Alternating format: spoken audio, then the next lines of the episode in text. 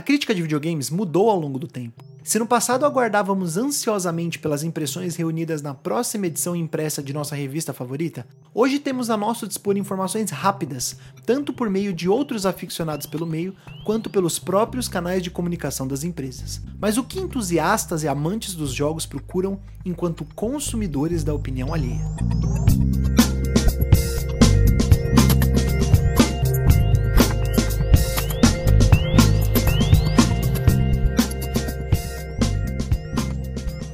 É tentando entender a diferença entre escrever uma resenha e descer a lenha, e com grande prazer, que começamos o sétimo episódio do NFC, podcast que transmite informação e opinião sobre videogames e afins. Eu sou Arthur Pieri e estou acompanhado hoje de Eric Lúdico. Oi pessoal, eu sou o Eric e eu queria até perguntar para vocês se quando a gente ouve o nosso próprio podcast a gente acaba sendo crítico da nossa performance, da nossa voz. é uma boa pergunta. Talvez a gente possa responder ela nesse podcast. Também estou acompanhado de um convidado ilustríssimo, Anderson, o gamer Antifa. Olá, tudo bem? Bom dia, boa tarde, boa noite para todos que nos ouvem. E eu gosto tanto de videogame que eu até falo mal. é isso aí, fala mal de videogame e fala mal de gamer. Principalmente.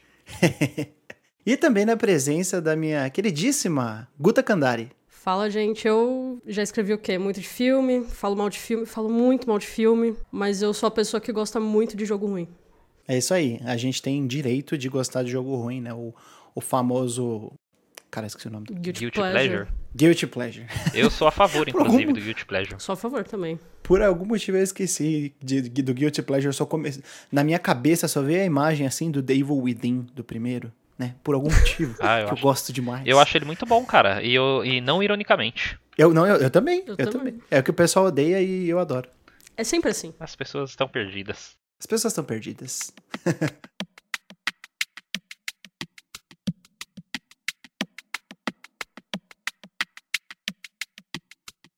Mas é isso aí, estamos aqui para esse episódio que já faz um tempo que a gente não tem um, um podcast. Mas voltamos. Agora eu voltei acompanhado de pessoas que eu admiro bastante, colegas de internet e pessoas que fazem parte assim do meu ciclo de convívio no, no meio virtual. Para a gente discutir um pouco mais sobre o papel da crítica de games, principalmente na contemporaneidade, mas também voltando para trás para a gente entender onde ela surgiu, por que, que ela surgiu, qual é a necessidade dela, né? O que come, onde habitam hoje no Neo Fusion Cast. Basicamente é isso. Porém, Entretanto, todavia, vamos começar com apresentações, né?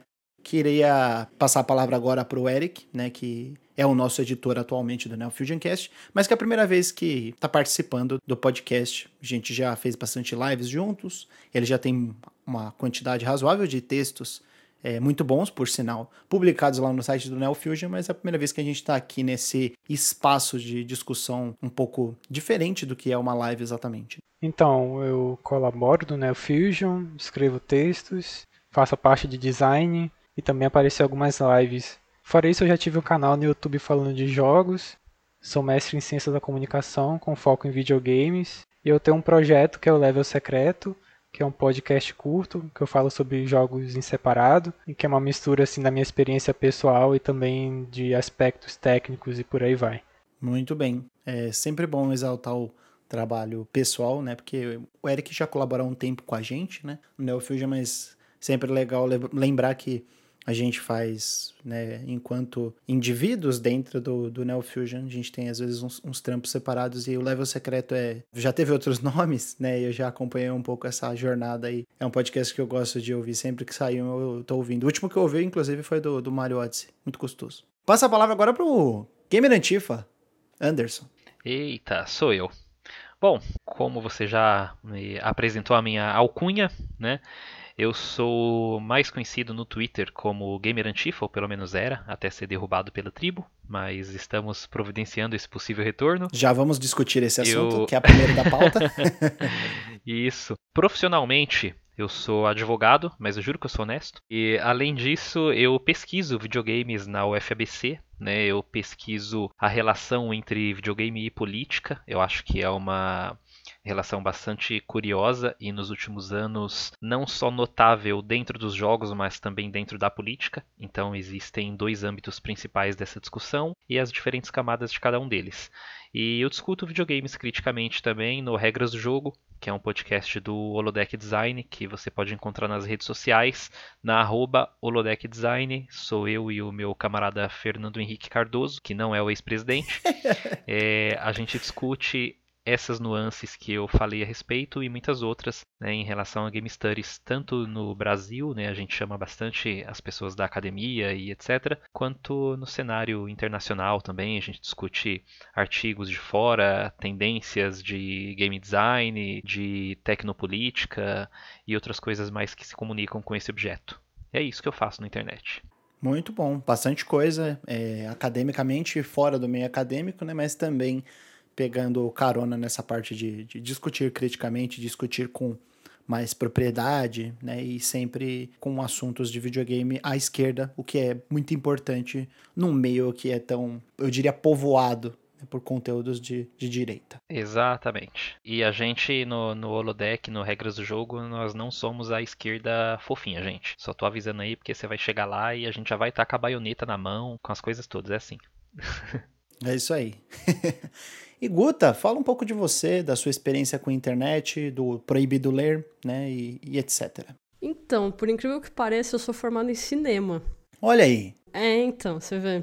Eu fiz um curso que é Dancine, de cinema, mais específico para roteirização e direção. Fiz curso de modelagem em ZBrush também, por incrível que pareça. Coisas totalmente aleatórias e diversas.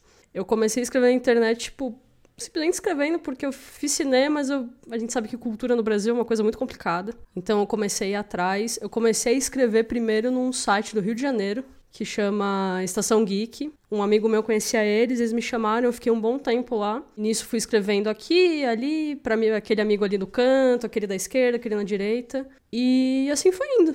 Aí eu fui parar no Proibido Ler, que o dono é o Bruno Fonseca, ele é um amigo muito próximo, ele é um maravilhoso. E eu e ele, a gente. A gente é aquele. Dois, dois amigos de 86 anos. A gente é muito velho em pensamento. Tem, pega, compartilha aqueles memes do Hermes e Renato, assim, que ninguém mais sabe o que, que é. Porra, mas aí é cultura e... de primeira linha, né? O jovem de hoje não sabe o que é. É muito triste isso. Eu adoro e Renato. Eu acho maravilhoso também. E já fiz muito trabalho também em mídia social, fiz coisas pra prefeitura, coisas totalmente aleatórias, só pra você ter uma ideia. E tamo aí, né? Já escrevi muito sobre cinema, sobre série diversa, mas eu não tenho mais tanta paciência quanto eu tinha. Acho que cansou um pouco mais as pessoas do que o próprio filme e série. E eu me sinto bem mais confortável falando de game, assim, bem mais. Não só as pessoas, mas tudo ao redor também, sabe? Muito bom. É, até para justificar um pouco da, da bancada aqui, né, que eu convoquei hoje, que eu convidei, que eu agradeço a participação e a disponibilidade para vir para cá. Eu não sou formado em jornalismo, não sou formado em cinema e nem muito menos fiz mestrado na área de videogames, né? Estudei também na UFABC, mas eu sou formado em química, mas já tive uma, uma, uma experiência aí legal escrevendo sobre videogames na internet, criando conteúdo de forma independente. Escrevi para alguns sites, né, Show Me Tech, pro Voxel, fiz alguns trabalhos com a Editora Europa, em revistas, em livros, mas eu não tenho muito esse, esse lado lado acadêmico. Né? Então eu achei que seria importante para trazer um assunto que é tão importante né, para videogames e que precisa de ser discutido com mais profundidade. É, pessoas que né, têm uma, uma vivência maior do lado acadêmico, né? Mas também é, a gente vai tentar, de uma forma ou de outra, conversar numa linguagem que seja acessível para todo mundo, até porque, né, se a gente começar a jogar jargão técnico aqui, ninguém vai ficar no podcast, isso vai ser uma tentativa ridícula de, de se mostrar, né, e não de passar o que a gente gostaria de comunicar sobre a importância da crítica e como ela reverbera hoje em dia no meio de videogames. Se a gente começar a usar jargão técnico, a gente vai virar quase uma CPI dos games aqui, aí vai ficar uma coisa muito complicada. é, mais ou menos isso. Mas antes da gente entrar no tema propriamente dito, eu queria trazer uma discussão acalorada e talvez não muito breve, mas imagino que vai ser breve porque todos nós estamos do, do, de, é, vendo a situação de um ponto de vista um pouco mais sensato, né? E a gente não vai ficar do lado dos Minions, que é a situação do arroba gamerantifa, né? Que é o, o arroba do Anderson, do usuário dele do Twitter, que foi banido por conta de um pau mandado do Gaules, né? Como é que foi essa história aí, Anderson? É, eu vou tentar resumir porque ela tem, é, ela é um pouco longa, mas traçando uma linha reta e direta, eu acho que eu consigo só é, os pontos mais importantes. Eu havia feito uma crítica no dia 19, no dia 18, aliás, perdão, no dia 18 de março deste ano, em relação a uma fala do Gaules que em live é, disseminou algumas fake news em relação a movimentos sociais e a índices de desigualdade e da situação econômica no Brasil, uh, num tom que era claramente esse tom conspiratório e despolitizador que a direita costuma usar, né? Como jargão e, e etc. E eu fiz essas críticas, a situação viralizou ali no Twitter e algumas horas depois o Gaules se pronunciou numa live a respeito desse assunto especificamente e eu até fiz uma retratação, né? Dizendo que, na verdade, não uma retratação, mas uma reconsideração, dizendo que eu considerava ali o assunto encerrado porque com a explicação dele eu entendi o que tinha acontecido. E assim, na verdade, como ele foi político, eu fui político também. E eu fui porque desde que eu fiz a crítica, comecei a ser atacado, ameaçado, xingado, uma série de coisas que a gente sabe que acontecem na internet. E eu já, já tinha dado ali, sabe? Eu já tava de saco cheio daquele dia. Eu já não queria mais viver o dia 18 de março. E a minha surpresa foi quando, no dia 19 de março, em decorrência de denúncias massivas desse público dele, que é muito apaixonado e que foi incitado não só pelo comportamento tóxico que a gente vê na comunidade dele, mas também por outras personalidades, né? O MBL se posicionou a respeito disso, é, outras pessoas também de maior projeção nos cenários do esportes se posicionaram, então foram muitos, muitas denúncias em massa em cima do perfil, ele caiu e eu não consegui recuperá-lo tentando amigavelmente conversar com o Twitter, que disse no caso que eu estava direcionando um discurso de ódio. Então agora, como o Twitter não se posicionou passados mais de dois meses da situação, é, eles vão ter que explicar isso na frente de um juiz. E aí já não é mais problema meu. Então é assim que a coisa tá indo. É uma situação bem complicada, né? Eu queria até pegar uma, uma, um trecho dessa discussão, né? Que foi uma. Você levantou um ponto, né? Uma, foi uma uma crítica que você fez com relação à, à, forma que ele abordou o movimento do o MST, o MTST do Brasil. Ele falou que era um bando de vagabundo, um pessoal que ficava roubando terra, um pessoal que não trabalha, basicamente coisas, coisas dessa, dessa natureza, né? E aí eu vi muitas pessoas falando depois sobre a questão de, ah, não, mas o Gaules já ajudou muita gente, né? E realmente eu acredito que as pessoas, elas, elas podem ter esse lado de, de ajudar, de serem caridosas. Eu não, eu não imagino que ele seja uma pessoa completamente ruim. Às vezes ele só, né, realmente não tem o. não é uma pessoa tão politizada, né? Não, não teve a oportunidade, ou não quis ter a oportunidade de prender algumas coisas. Mas de qualquer forma, realmente, né, isso é uma coisa que não dá pra gente tirar essa importância. O problema, né, e é uma coisa que eu queria levantar, é que se você só tá ajudando, ajudando por ajudar pessoalmente, você não, não tá combatendo o problema onde ele tem que ser combatido. Então a importância desses movimentos sociais, importância de MTST, importância de, de amanhã, né, que no caso nós estamos gravando no dia 28 de maio, a importância do dia 29 de maio, onde nós teremos manifestações em meio a uma pandemia, para você ver o nível de gravidade né, de, da, da coisa. É realmente o, o poder do presidente, né, ali o, o elenco presidencial, ele é tão nefasto que nem um, um vírus está parando as pessoas de irem às ruas. Então, se você não tem esse tipo de, de tração, não adianta nada entendeu? Então é, é, era isso que eu queria me posicionar, na, a, solidarizar, né, a, favor do Gamer Antifa. Fico muito chateado com essa situação, ter que ir à júri por conta de uma, de uma situação que poderia ser resolvida numa conversa, tanto com o Gaules quanto com o Twitter posteriormente, né? Fico bem chateado e abro as portas do, do Neo Fusion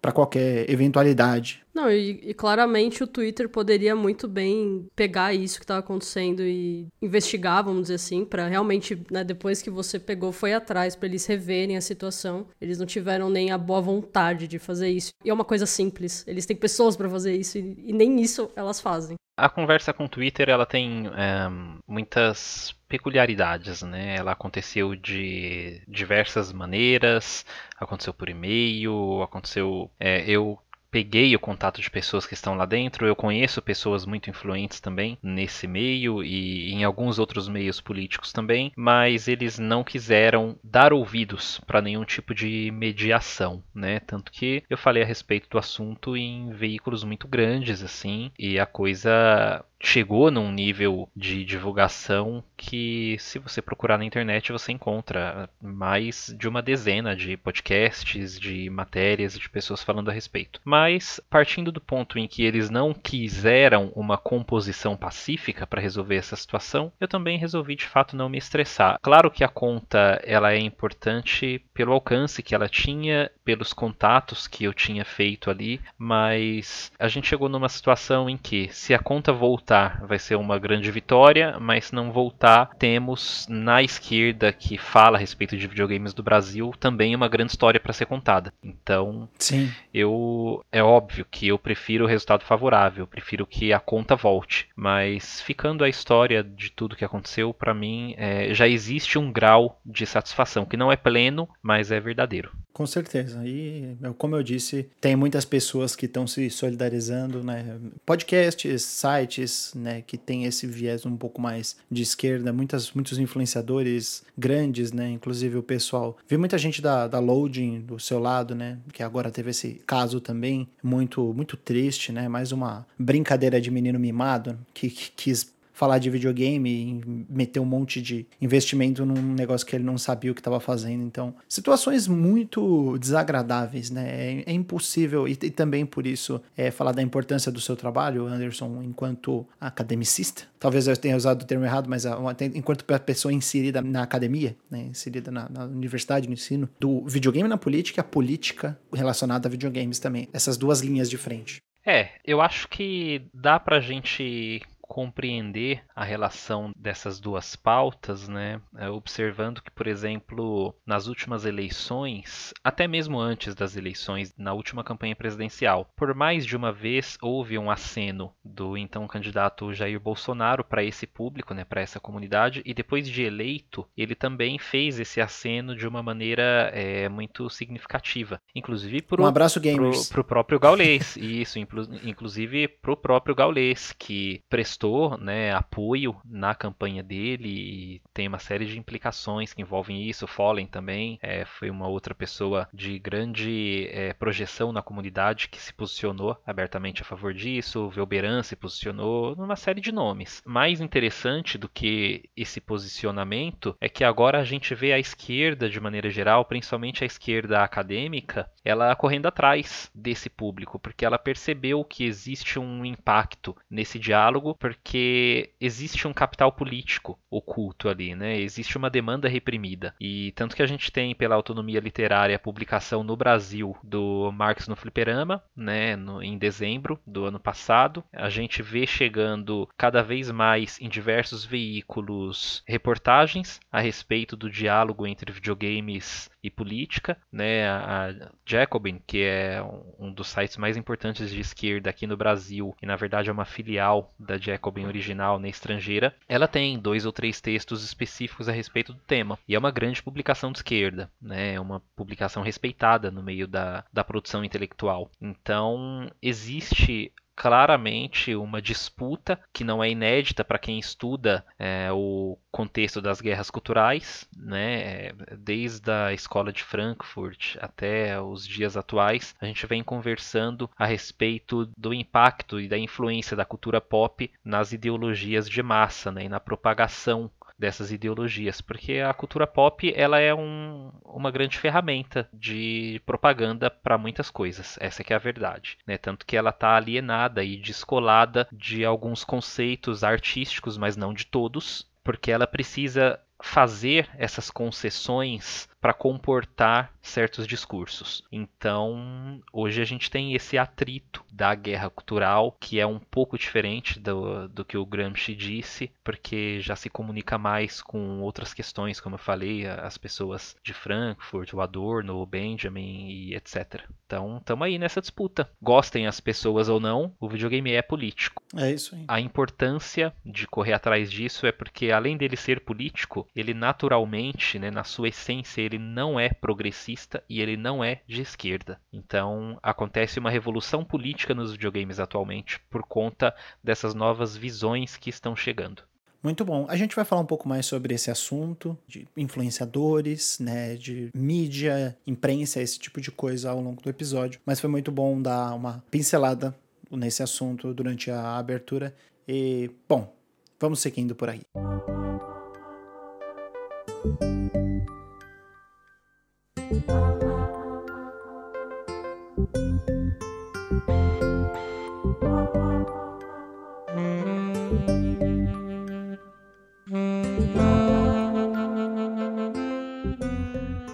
Bom, para a gente falar um pouco sobre a importância da crítica atualmente, acho que a gente deveria voltar um pouco mais no tempo e comentar sobre como começou essa questão da crítica, a, a vontade e a necessidade de escrever, de comunicar ao público sobre videogames muita gente deve saber que está ouvindo a gente, videogames são uma linguagem, uma forma de expressão, um tipo de entretenimento, uma mídia, como alguns gostam de colocar, muito recente. Então é uma coisa de 50 anos para trás, um pouco mais, um pouco menos, mas mais ou menos aí nessa, nessa ideia. Tanto é que franquias que são consideradas as mais clássicas fazem 40 anos, 35 anos na atualidade, né? Há alguns dias a gente teve o evento do Dragon Quest que fez 35. O próprio Zelda tá fazendo 35 esse ano. Fire Emblem, essas franquias da, da Nintendo, franquias clássicas, estão fazendo 35 anos agora. Então, se você for pensar, os primeiros jogos, né? O, o Tetris, o Pac-Man, Asteroids, o Pong, eles datam aí de, no máximo, 50 e poucos anos para trás. Acho que a gente não chegou nem no, na casa de jogos fazerem 60 anos, ou já chegamos? Que tem alguns de 59, né? É que é complexo, né? Existem muitos paradigmas do que você considera videogame. Porque existe o videogame como artefato tecnológico e existe o videogame dentro de uma indústria dos games, de fato. Sim, e do que a gente considera videogame atualmente, comercialmente falando. Exatamente. É, é, Exatamente. disponível para casa ou disponível a um, a um, público geral, como é o caso dos arcades, né? Sim, é, se você parar para pensar, por exemplo, o primeiro videogame, que é o Tennis for Two, ele data ali, salvo engano, da década de 60. Só que assim, ele, ele é um videogame na sua definição, ele é um videogame na sua definição, tem um display ali, tem um controle, tem uma inserção de comandos. Agora, ele não é um videogame como a gente reconhece que é um videogame moderno. Então tem essas questões todas. O Tennis for Two é, acho que, ó, salvo engano, aqui 58, acho que sim. É por aí. O, Eric escreveu um texto, né? Inclusive o texto inaugural dele lá no Neo Fusion sobre o Computer Space, né, o Eric? É porque o Computer Space ele foi a primeira tentativa de inserir o videogame no mercado. E aí depois da falha que ele teve, aí teve essa, esse cuidado maior de até sem querer conseguir descobrir o que realmente comunica melhor a ideia de videogame para um público consumidor. E aí veio o Pong, né? E aí sim começou o que a gente conhece como a indústria dos videogames. Exatamente. Mas antes é exatamente né, essa ideia de deles estarem mais restritos né, nos ambientes acadêmicos, ambiente até militar, e essa ideia de jogador de videogame e essa relação com o conceito de videogame, aí isso não existia, né? Então por isso que tem essas divisórias, né? Pode Exato, até mesmo porque existe uma denominação que algumas pessoas usam e que é errada, que é a denominação de jogo eletrônico. Essa é a definição mais errada que existe acerca dos videogames, porque o jogo eletrônico existe desde muito antes, né? Por exemplo, vamos pegar uma abstração aqui, vamos pegar o Genius, sabe? Aquele que tem as quatro cores, assim, que você ficava uhum. batendo uhum. na sequência. Aquilo é um jogo eletrônico, uhum. mas ele não é um videogame. Sim. A própria Nintendo entrou no mercado de jogos eletrônicos antes, né? Da, Exatamente. Do, do, jogo digital. É, então tem essas questões todas de você definir o objeto. Por isso que no início de cada trabalho acadêmico, a pessoa define o videogame. Muitas vezes ela nem quer muito entrar nessa repetição desse debate, mas ela precisa estabelecer qual é o paradigma do objeto de estudo que ela vai pegar. Por exemplo, o meu objeto de estudo, quando eu considero política e videogame, eu considero a indústria dos jogos com consoles de cartucho modular. Né? Porque você tem a possibilidade das empresas criarem conceitos diferentes do que aquele que é inerente ao aparelho. Faz sentido. E aí você tem o primeiro discurso, o primeiro ideário dos jogos, que é pela estética né? Porque o videogame no início ele não consegue reproduzir um diálogo, por exemplo. Ele não consegue reproduzir, projetar um texto na tela, mas ele traz uma estética na embalagem do jogo, ele traz uma estética na descrição daquela história que muitas vezes era só um pretexto mesmo para você ter um ambiente de gameplay, mas estética também é política, né? E estética também é mensagem. Claro. Então, o meu objeto ele parte do videogame com jogos modulares, com cartuchos. E é uma, como eu estava falando, uma linguagem muito mais recente, né? Para a Guta, que é da área de cinema, já há uma familiaridade muito maior com relação à crítica de cinema, ao que se considera meio que bom, ruim, é, a distinção de gênero até, né? De gênero que eu quero dizer dentro do, do estilos, Uhum. dentro de uma linguagem, né? Então o, o cinema é bem mais antigo, né, Guta? Já é uma coisa mais consolidada. Ah, sim, cinema a gente tem. Acho que o primeiro. Se a gente for ver o primeiro filme, assim, a gente até poderia considerar que todo mundo conhece, tipo, Viagem à Lua, assim, né? Tipo, ele é todo feito em stop motion. E eu não vou lembrar a data exata, mas ele é muito antigo, muito. Então, assim, se a gente for pegar o filme da Disney, que a galera conhece, Mickey Mouse, assim, todo feito com aquele processo de looping de movimento, né? Então, existe há, há muito tempo. Os gêneros também, a grande maioria existe há muito tempo. Muitos eram feitos antigamente mais, né? Filme retratando alguns acontecimentos históricos. Se a gente for pegar a guerra, se a gente for pegar até o filme da Cleópatra, que conta uma situação histórica, mesmo que ele tenha 15 horas de filme e tenha sido caríssimo e não vendeu nada. Mas todo o dinheiro em volta do cinema e, e tudo dentro dele, às vezes observando parece ser muito mais complexo. Não sei se é por eu ter me aprofundado muito mais nele quando eu tava estudando também. Mas é tudo parece que muito mais complicado de se fazer dentro do cinema. Seja você que tá dentro daquele filme, dirigindo ou atuando, ou até mesmo na hora que você vai escrever, porque é um conteúdo tão grande e tão abrangente, né? O, filme tem muita nuance. Mesmo sendo até um, um filme de terror, ele tem coisinhas que você precisa prestar atenção, que vão ser importantes na hora de você falar sobre. Não dá pra deixar passar nada, às vezes. Sim, sim. E ao longo dessa, do desenvolvimento desses, dessas formas de arte, dessas linguagens, né? A, a música sendo bem mais antiga, os filmes um pouco mais novos, os videogames um pouco mais novos, surgiu a necessidade de falar sobre, da, da crítica, né? De tentar conversar com o público sobre aquela obra, comentar sobre o que, que ela representa dentro daquela linguagem e até mesmo fora dela. A gente via muito, voltando em questão de história, na época do teatro na Grécia, que tinha muito essa questão também da crítica, né? Dentro do, do- de uma peça teatral e fora dela, as pessoas tentando entender, conversando sobre isso. Então eu acho que é é uma coisa bem antiga, essa questão da crítica é uma coisa bem antiga, mas que acabou se estendendo para os videogames, foi bastante ampliada, né? Cresceu, isso surgiu e cresceu bastante, principalmente nos anos 80 e anos 90, né? Com as revistas de videogames. Eu imagino que o pessoal que é um pouco mais velho pegou essa época, né? Eu cheguei a pegar um pouco, mas eu não peguei a, a crista da onda das revistas de videogame, que foi principalmente aí nos, nos anos 90. No episódio que a gente gravou, o episódio número 5, com o Fábio Santana, né, que hoje trabalha na Capcom, ele conta bastante sobre isso, então se você tem curiosidade de saber como que surgiu o jornalismo de games no Brasil, eu recomendo você dar uma, uma voltada aí, retroceder um pouco nos nossos episódios e escutar, porque é um papo bastante elucidativo, assim. Ele, ele explica exatamente como é que isso nasceu no Brasil, quais eram as dificuldades e qual era o perfil da pessoa que criava jornalismo, que criava conteúdo nas revistas, principalmente no Brasil. Mas entrando também nessa questão da, da revista, né, eu queria discutir um pouco sobre a questão da autoridade da mídia, né, e da autoridade que é concedida às pessoas que escrevem numa revista, isso nos, falando dos anos 90, no cenário dos anos 90, dos anos 80, né, como que vocês acham que se dá essa autoridade? Vocês acham que as pessoas meio que respeitam o pessoal que escreve, eles reivindicam essa, essa autoridade de falar com propriedade sobre videogames? Olha, eu acho que a gente precisa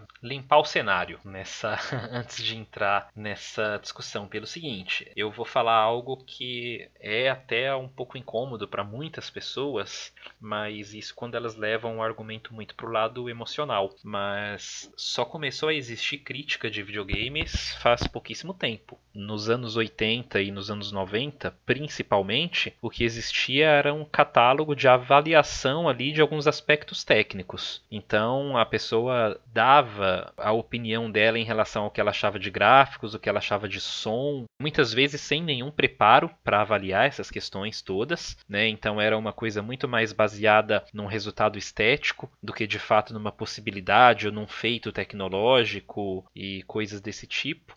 E os jogos eles também não eram avaliados como jogos, no sentido de que não se avaliavam, né, não se comentavam questões de gameplay, não se comentavam questões de design ali. Aliás, de gameplay comentava-se assim os aspectos básicos, né? As revistas, principalmente no Brasil, elas serviam quase como um manual de instruções para te ensinar a jogar alguns jogos. É, inclusive tinha, era uma época que tinha muito aquele recurso do hotline. Isso, exatamente. Da, de você ligar lá na, é, eu não lembro exatamente como era o nome da linha Nintendo? Era Hotline, é, da Nintendo era, era Hotline. É, e aí a pessoa que era jogava bem, né, ela acabava sendo contratada, e aí você ligava lá no Hotline da, da Nintendo para pedir uma dica, por exemplo, uhum. né, de como jogar, passar uma fase ou superar um, um obstáculo ali que estava te impedindo de progredir na, na, no jogo. Isso, mas era, era basicamente isso, porque o que acontece, se você lembrar, ou se, se as pessoas que estão ouvindo a gente, elas pegarem isso de memória ou irem atrás, elas vão entender que na época, né, nos anos 90, as pessoas que escreviam sobre jogos eram anônimas. Não tem como um anônimo reivindicar uma autoridade, porque ele não se apresenta, ele não se coloca, né, ele não faz parte do jogo. Né? O que existiam em algumas revistas eram personagens com um caráter mais lúdico ali, de ilustrar certos estereótipos. Então na Super Game Power tinha ah, o Baby Betinho, tinha o a Marjorie Bros, sabe? Esses personagens personagens, assim, que eram estereótipos de ligados a gêneros específicos. Então, o personagem porradeiro é o dos jogos de luta, o personagem intelectual nerd é o dos RPGs, né? A mulher vai jogar jogo de plataforma. E eram em cima dessas coisas. Tinha revistas que não tinham a identificação sequer de personagens, como é o caso da Gamers, né? Que foi capitaneada durante muito tempo pelo Fábio Santana, que você comentou. Era, Sim. inclusive, a minha revista favorita na época. Eu gosto muito da, da carreira do Fábio Santana, acompanho, né? Hoje ele está lá na Capcom. Mas é isso. No Brasil, é, nós só tivemos a identificação de pessoas que escreviam para revistas de videogame na Nintendo World um tempo depois que a revista já estava em circulação e na EGM Brasil, que foi a revista que virou a página do jornalismo de games no Brasil. Né? Em abril de 2002 ela chegou nas bancas. Eu lembro exatamente de onde eu estava, como que eu estava e o que eu estava fazendo quando eu vi a primeira edição nas bancas. Eu fiquei incrédulo. Você falou, não, não é possível. Como assim? O que está acontecendo? E tudo mudou, porque você abria a revista e você via a cara das pessoas que escreviam, que assinavam as análises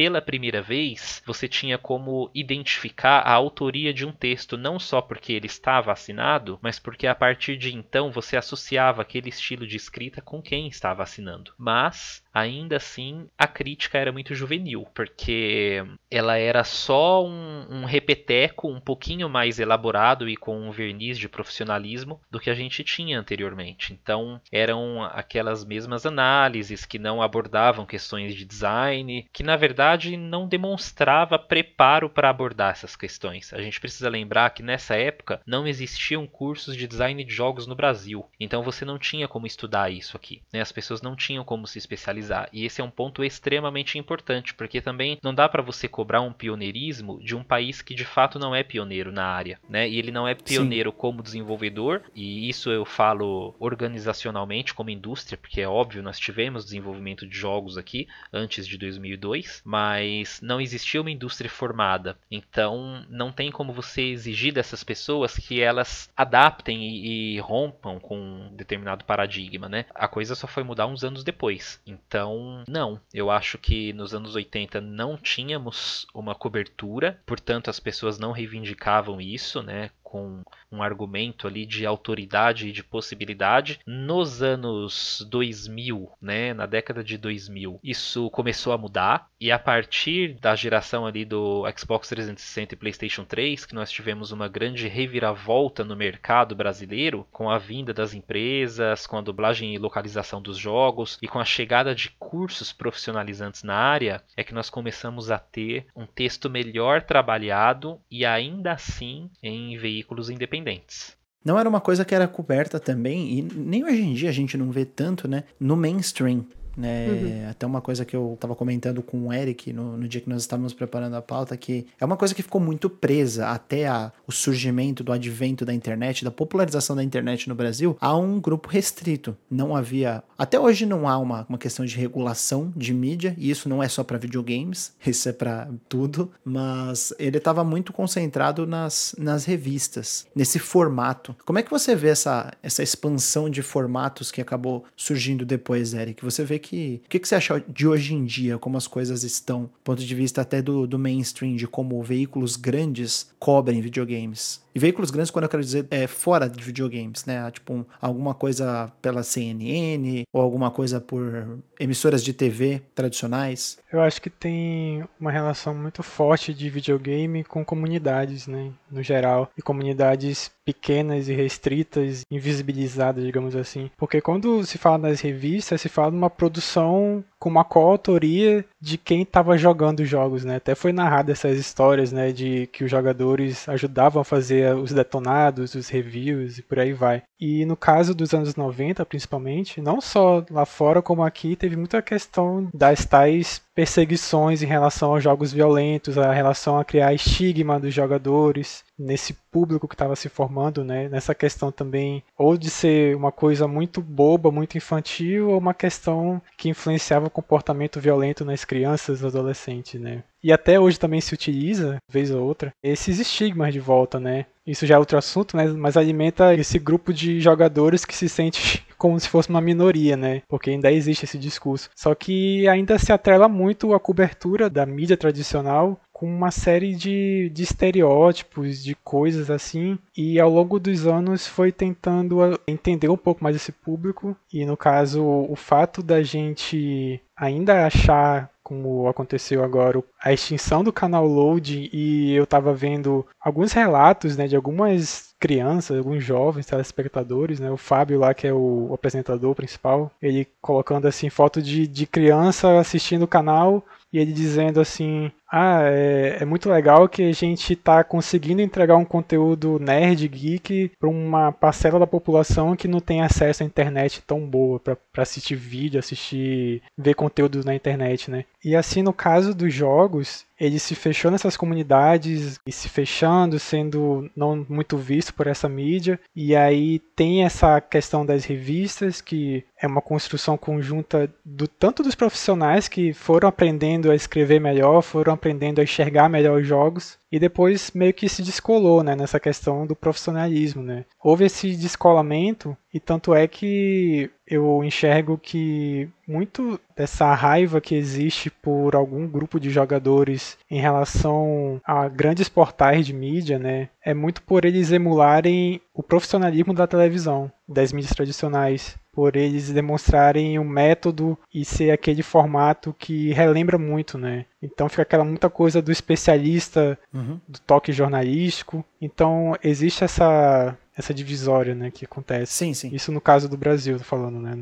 Lá fora é um outro contexto. E aí, no caso, houve essa tentativa, e assim que essa geração cresceu, dessa mídia tradicional conseguir entender um pouco mais esse público, né? Mas, mas mesmo assim, eu, eu particularmente ainda vejo, tanto é pelo exemplo que eu citei agora do loading, que ainda tá muito assim, ainda não tá numa coisa muito se comunicando muito, sabe? É uma coisa que interessante, assim, da Load era que eles estavam trazendo uma coisa que a gente via, se a gente for botar em questão de desenho, tipo TV Globinho, assim, né? As crianças assistindo desenho na TV aberta, como era a galera antigamente na manchete, né? E eles tentaram trazer esse conteúdo que você só vê na internet pra TV aberta, que é uma coisa que é raro você ver. Você vê outros canais falando de game atualmente, mas eles só trazem a parte de esportes, tipo, naquele horário, na hora do almoço. Então você não vai ver eles falando de um lançamento ou o que seja, né? Então eles ainda traziam esse conteúdo, então quem não tem acesso à internet, ou às vezes só tem TV aberta, acabava sendo uma opção muito boa, né? É, e videogame, hoje em dia, como a gente conhece, né? Claro, nos anos 80 já, e nos anos 90 já tinha uma quantidade razoável de jogos, gêneros e tal. Mas hoje em dia, videogame, quando você pensa em diversos setores da indústria, são coisas completamente diferentes. Tem gente que está completamente imerso e assim, consciente e letrado dentro do esporte, mas a pessoa não sabe muito sobre os jogos narrativos, jogos single player. Tem gente gente que é completamente vidrado em jogos de celulares, mas não sabe de console. E isso daí nem são muitas vezes por opções, mas às vezes são por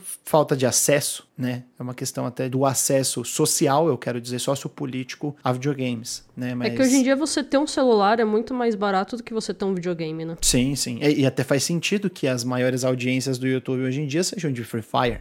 Sim. Né? Que é um jogo que roda em qualquer pau velho de celular e que é grátis. É o gratuito para você. Não é nem o gratuito para você começar, é o gratuito, gratuito, né? Você só compra as coisas se você quiser. Claro que existe todo um, um modelo de marketing, de sedução, às vezes até um pouco tóxico, sedutivo de uma maneira tóxica para o jogador consumir algo dentro daquele aplicativo, tanto no Fortnite uhum. quanto no, no Free Fire, né? As, as famigeradas microtransações. Mas de qualquer forma é um jogo que é bastante acessível. Era que nem o Minecraft quando saiu, né? Que você tinha, você podia ter um PC fraco, você conseguia jogar. Hoje em dia você não consegue jogar direito porque ele vai ficar bugando se você tiver um PC fraco. No celular eles sempre isso, adaptam e... para qualquer celular. Sabe o que eu acho interessante em relação a isso de democratizar o acesso a jogos é que Outro dia eu tava pensando, né, até tuitei sobre isso. Eu acho muito difícil repetir, pode ser com pirataria do Switch, pode ser com pirataria do console, mas de ter uma formação muito ampla de jovens e homens e mulheres para cobrir os jogos tradicionais, né, os jogos narrativos, como por exemplo acontece na nossa geração, né? Porque o que a gente percebe é que as matérias, todo o conteúdo relacionado a esportes, a Free Fire esses jogos, eles tocam, eles sensibilizam mais e comunicam mais com muitas pessoas que fogem da normatividade, né, do, de nós como consumidores de jogos tradicionais, né, que temos condições de pagar por esses jogos. E que são feitos muitas vezes por pessoas que estão dentro de um espectro muito mais normativo, Sim. né, feitos por desenvolvedores brancos, por homens, e são aquelas histórias que vão criar laços com pessoas que estão dentro desse estereótipo, né? Porque você olha um, às vezes um jogo igual um We Found, que é um jogo feito por desenvolvedores trans com uma protagonista trans, né? E você olha para aquilo lá e fala, tá, mas eu não me identifico aqui, né? Uma, eu, eu digo assim, uma, um jogador, mas eu não me identifico aqui, eu me identifico com o Nathan Drake pulando, salvando o dia e roubando tesouros, marginalizando os povos e roubando é os tesouros. Por isso que a gente vê que muita gente que consome ainda, público gamer é muito, principalmente, desculpa, falando em questão público masculino, ainda é muito machista e, de certa forma, até homofóbico às vezes. Às vezes você tá sendo bem leniente. Sendo, né, só... Tem mulheres também, mas é que o homem parece que destaca. Sim, sim. E é engraçado também, vocês falaram dessa questão de quem cobre e quem consome conteúdo, né? Se você for pensar, há uma diversidade, quero dizer, de gênero, pessoas negras e mulheres muito maior do lado dos esportes, né? Que parecem ser muito mais acessíveis do que jogos uhum. tradicionais. Quantas vezes você liga um programa no, no YouTube aí falando de jogos AAA e tal, e é uma pessoa negra, né? Sim. Ou é uma, é uma mulher, ou é um, um homem trans. Então é, é, é, muito mais propício para que essas pessoas vão para o lado do esporte, porque ele é muito mais acessível, socioeconomicamente falando. Né? Não sei se o, se o Anderson concorda desse lado. Não, eu concordo. Eu concordo, mas eu acho que isso é mais uma questão de comodismo, assim, também, né? E de outras estruturas sociais, de outros lobbies que a gente tem, e que na real eles nem são muito, assim, o objeto, né, dessa discussão toda. É claro que é inevitável você afirmar que existe uma intersecção de condições sociais que levam a isso, né? Mas a gente tem uma sociedade que é viciada em certos costumes, né? E ela passa por conceitos políticos muito específicos, né? Você comentou, por exemplo, dessa ânsia de você ter o novo e tudo. Isso é o fetiche da mercadoria, né? É. Que, que é um conceito que ele vai derivar e se desdobrar em outros conceitos também. É muito complexo a gente falar disso sem entrar numa densidade que gastaria muitas horas, mas a nossa sociedade ela está alienada e ela está alienada não porque ela está bestificada dentro de uma limitação política, mas é porque essa limitação política ela tem uma forma muito específica de desconstrução do ser. O discurso político mais eficiente dos últimos anos, na verdade, ele é uma reprogramação do discurso liberal tradicional. O discurso liberal tradicional ele vendia uma postura de isenção, de eu estou em cima do muro e com isso parecia ser sensato demais afirmar que seria digno pegar, entre aspas, o melhor dos dois lados, né? Tanto que a neutralidade política. nem para a esquerda, nem para a direita, para frente. Né? Exatamente. Né? Essa neutralidade política, ela é a maior arma da direita, historicamente falando. Claro. Só que nos últimos anos ela assumiu um outro viés né, um outro verniz, que é o verniz da pós-política, de você falar que não existe política nas coisas é um discurso que tem a mesma raiz na natureza da ciência política, mas ele tem uma nova forma, né? uma forma para novas pessoas, porque são pessoas que não querem ler sobre política. Então, a partir do momento que você fala que algo não é político, você não precisa compreender a política daquilo, né? e aí você não vai atrás daquela situação toda. E isso é, é um expediente muito útil de uma direita muito mais reacionária e que se aproxima do fascismo, porque o fascismo também se alimentava da destruição intelectual dos oponentes, né? Ele também queimava livros, ele também fechava universidades, na medida do possível e dentro de seu tempo, ele também espalhava mentiras. Então, não existia uma máquina de disseminação de informação como temos hoje, né, que é o que a tecnologia permite, mas todo esse expediente, toda essa situação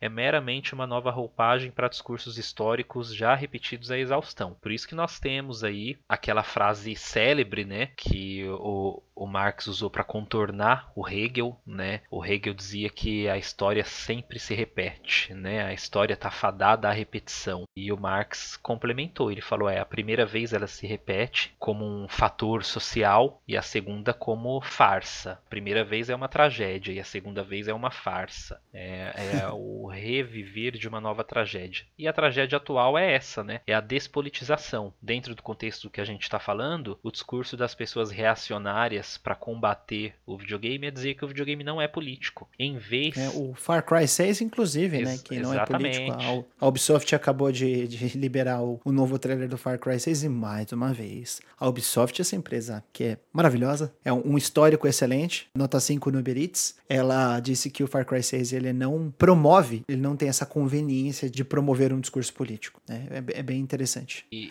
e, e é isso, né, que a gente vê hoje, né? Se a gente pega essa frase da, da história se repete primeiro como tragédia e depois como farsa, a gente vai lá para as décadas de 30 e 40 na Europa, né? Quando as grandes investidas fascistas tomaram corpo, toda aquela construção era uma novidade, né? Mas era uma novidade trágica, né? Eram descobertas que trouxeram a tragédia para a humanidade. Hoje, você se encontrar de novo com essas estratégias, vamos dizer assim, é o que revela a farsa da situação toda, né? Né? Você se beneficiar de uma torpeza da possibilidade política para poder repetir, né, essa situação toda. Isso já aconteceu com a cultura em outros momentos. Por isso que você tem é, as pessoas de os estudiosos de Frankfurt, né, a escola de Frankfurt, que discutiu muito o papel das guerras culturais e aí entram também os estudos gramscianos, que são pessoas que entenderam que a revolução política em determinada altura ela vai se dar pelos produtos produtos e não pelas guerras, não pelas lutas, né? E a gente vê cada vez mais o capitalismo se apropriando dos produtos para fazer valer as suas condições de ideal, né? E criar terrenos férteis para a disseminação de suas próprias crenças e de suas próprias ideias. Por isso que, por exemplo, a Ubisoft ela comenta que determinado jogo não é político. Por isso que a Infinity Ward comenta que determinado jogo não é político. Aí a pergunta Sim. que fica é como um jogo de guerra guerra não é político. A guerra é a maior expressão, a expressão mais extrema da política. Nada Sim. é mais extremo politicamente falando do que a guerra. Nada. Não existe. não existe uma condição sequer como resultado da ação humana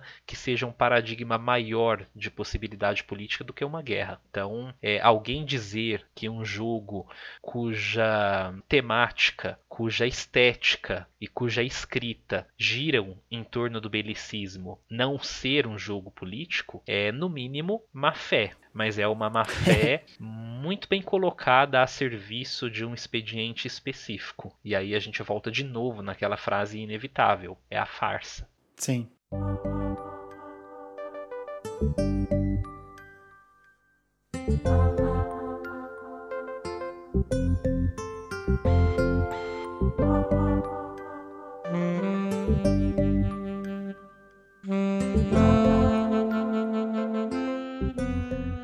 Então é, é, importante a gente traçar, essa, delinear esses, esses elementos né, de discussão, até para a gente começar a conversar sobre a parte da crítica. Né? A gente falou muito sobre o videogame enquanto objeto de estudo, falamos sobre a história do videogame, como ele surgiu, mas agora falando um pouco sobre a questão do que está escrito no, na chamada do podcast, que é crítica. O que é crítica artística? A crítica artística, ela tá na crítica de videogame? A crítica de videogame, ela é crítica artística? Qual é o significado de crítica dentro do território nacional? Vamos, colocar assim, porque lá fora existem outras terminologias de critique, de analysis, né? Tipo, a análise no Brasil talvez não seja a mesma coisa da análise lá fora, né? Do analysis que eles têm lá fora. Então, eu queria trazer um pouco mais para essa questão de da terminologia mesmo. O que é um review? O que é uma crítica? E o que é uma análise, por exemplo? Ou uma resenha, né? Que eu acredito que seria até legal a Guta começar, porque ela tem essa experiência com o lado acadêmico do, do, cinema. Como que funciona isso no cinema? Qual a diferença de uma crítica e de uma resenha? Na crítica, a resenha a gente acaba trazendo muito um geral, vamos dizer assim, pelo menos para mim.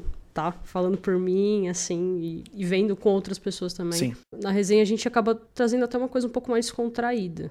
Então, uma coisa que me incomoda um pouco é que as pessoas falam que às vezes quando você faz crítica ou resenha, você não pode pôr sua opinião. Eu fico tipo, eu preciso pôr minha opinião.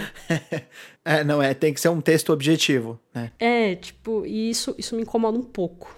Mas... Alguém já leu, só para abrir um parênteses, desculpa, Guta. Uhum. Alguém já leu um, um, texto do Jim, que o Jimquisition, acho que vocês conhecem, Sim. né? Sim, então o, o, Jim, né, que agora, perdão, eu, eu, não lembro exatamente, mas eu acho que é Steph, Jim Steph. É... Jim Sterling, não é? Sterling, né? Que ele anunciou recentemente que ele está fazendo a transição de gênero. Então ele vai ser, ela vai ser no caso, designada e falada enquanto, acho que Steph Sterling, não, não sei exatamente, perdão pela, por, não, por não saber exatamente, mas a, a questão é mais em torno do texto, né? uhum. né?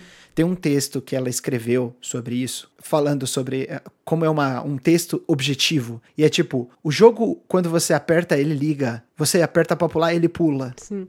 É, é como se fosse uma, uma, uma brincadeira, uma sequência de passos que, que você... Ah, o jogo ele tem gráficos. Quando você liga, ele aparece os gráficos, né? Então é, é uma coisa até ridícula de você, de você pensar, mas não existe o, o review objetivo, né?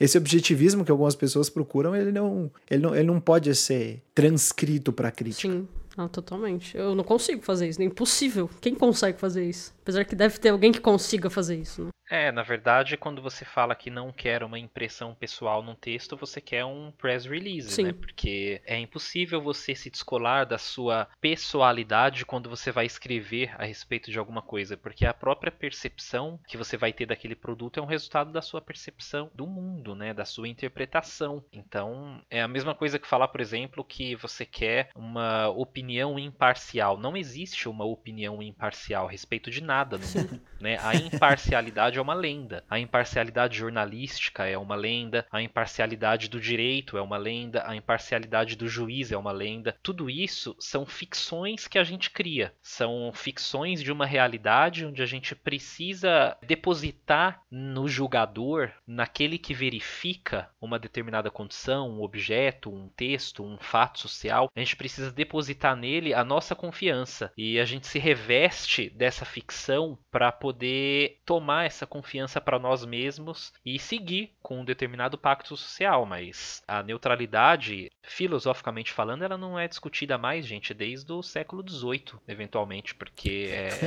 é uma mentira, é uma bobagem. É talvez uma das discussões mais infantis de quem, de alguma maneira, quer se colocar como detrator de alguém que está avaliando alguma coisa. Que é apontar o dedo e falar: ah, mas você não está sendo imparcial. Não, eu, de fato, eu não estou sendo, eu não disse que eu sou. Né? Essa deveria ser a resposta padrão das pessoas, porque. É, e é, é aquele negócio de: ah, mas essa aí é a sua opinião, né? É, é, tipo... é basicamente. é, é isso mesmo. É a minha opinião. Se, se, você não gosta, discorda aí na sua casa. Ou escreve é, a sua opinião. Né? Porque não tem, não, não existe imparcialidade para nada. Eu não vou deixar de ser o Anderson. Quando eu sentar, por exemplo, para escrever sobre um jogo de guerra, eu não vou deixar de ter tido a minha história, eu não vou deixar de ter tido as minhas dificuldades, eu não vou deixar de ter a minha leitura social do que, que a guerra significa, eu não vou esquecer tudo que eu já li a respeito do tema. Então não tem como esse eu em branco sentar e escrever, porque se eu tivesse tudo isso isso em branco dentro de mim, a folha ia continuar em branco aqui na minha frente, né? Então é uma fantasia que as pessoas criam, mas que ela precisa ser desmontada. Eu quero dizer que vai ser ótimo pegar esse podcast, esse episódio e mandar para essas pessoas que eu vi falarem já que você não pode colocar a sua opinião pessoal dentro do texto. Eu falo, mas isso não faz sentido. o que você precisa fazer, no meu modo de ver as coisas, é fundamental. Sim. Porque que as coisas funcionam ou não funcionam. Você escrever que determinado aspecto é ruim, ah, você vai pegar, por exemplo, um texto, um, um jogo muito querido pelas pessoas, é, sei lá, o Battletoads do Nintendinho. Uhum. Ele é um jogo ruim, ele é um jogo objetivamente ruim, Sim. né? Sim. Nas questões de design. Cheio de, de problemas, design, com uma dificuldade isso, artificial. Exatamente. O design de jogo que eu falo não é estética, Sim. né? A estética do jogo ela é, é quase impecável, assim, no sentido dele ter uma identidade que, por mais que não seja o original, né? Porque ele é praticamente um spin-off de. um rip-off, perdão, de Tartarugas Ninja, mas ele funciona, né? Dentro daquela proposta, ele tem aspectos originais, mas o design de fase, a progressão dele é ruim, né? Mas as pessoas elas não aceitam você dizer que um jogo é ruim. É a mesma coisa que falar que o Donkey Kong tem mecânicas limitadas. Ele tem, né? Mas isso não quer dizer que o jogo seja ruim, mas um determinado aspecto dele é, né? Então, Sim. tem essas questões, mas aí é um outro ponto, né? Do público dos videogames ele ser extremamente apaixonado e também combativo, porque ele foi educado assim durante muitos anos, né? Principalmente pelas campanhas de marketing que criaram a identidade do gamer. É, e da cultura de hype, né? De toda hora tá endeusando o próximo Sim. grande jogo. Ah, mas até o né? do cinema. Ou até cinema mesmo... é a mesma coisa. Aqueles que são... que seriam o cinema raiz, vamos dizer assim, né? Porque se a gente for pegar um filme bem antigo e eu, eles fazerem uma versão totalmente nova, ele sempre vai preferir o antigo. O primeiro pode ser ótimo, mas ele sempre vai falar que o antigo é melhor. E às vezes o antigo é horrível, horrível, horrível, horrível. Mas ele vai falar que é bom, porque é o primeiro filme, é a primeira versão. Então a primeira versão é a melhor. E essa galera de cinema, elas, eles são bem loucos também.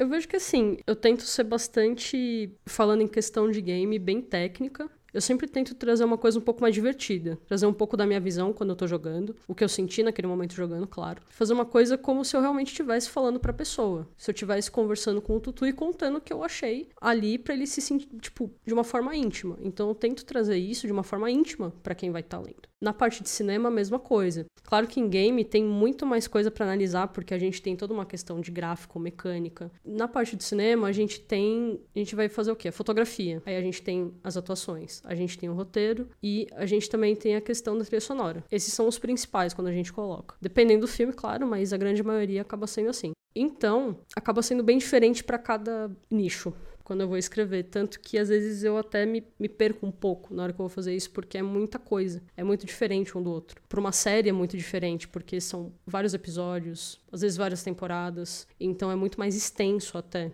Eu diria que o tamanho de um texto de série, game, é do mesmo, fica do mesmo tamanho do que o de um filme. Filme eu tenho uma hora e meia, duas. Um game eu posso ter 30 horas, 60 horas, 100 horas uma série, 10 episódios, são 10 horas ali que eu vou estar assistindo na frente da TV. Eu acho que, em questão para game, eu entendo quem quer ler sobre, porque não é todo mundo que consegue comprar, porque é caro. Como o cinema também hoje em dia é muito caro. Se você for ver pra uma família no cinema hoje, você vai gastar 100 reais, porque você vai comprar ingresso, você vai comprar pipoca, você vai comprar refrigerante, são 100 reais, 150 reais. Então, eles, as pessoas acabam dependendo ainda mais do que a gente vai colocar ali, da nossa experiência, para ver se ela vai consumir aquilo. Mas eu acho que nem sempre. Que absurdo, né? Nem sempre deveria ter, ser levado em consideração a minha opinião. A pessoa pode ler para saber um pouco mais do jogo. Mas eu acho que se ela tiver a possibilidade de comprar ou consumir, eu prefiro que ela faça. Porque eu posso não gostar. Eu posso pegar e, e, jogar um The Last of Us e, putz, achei o jogo maravilhoso, e a pessoa que vai jogar não vai gostar.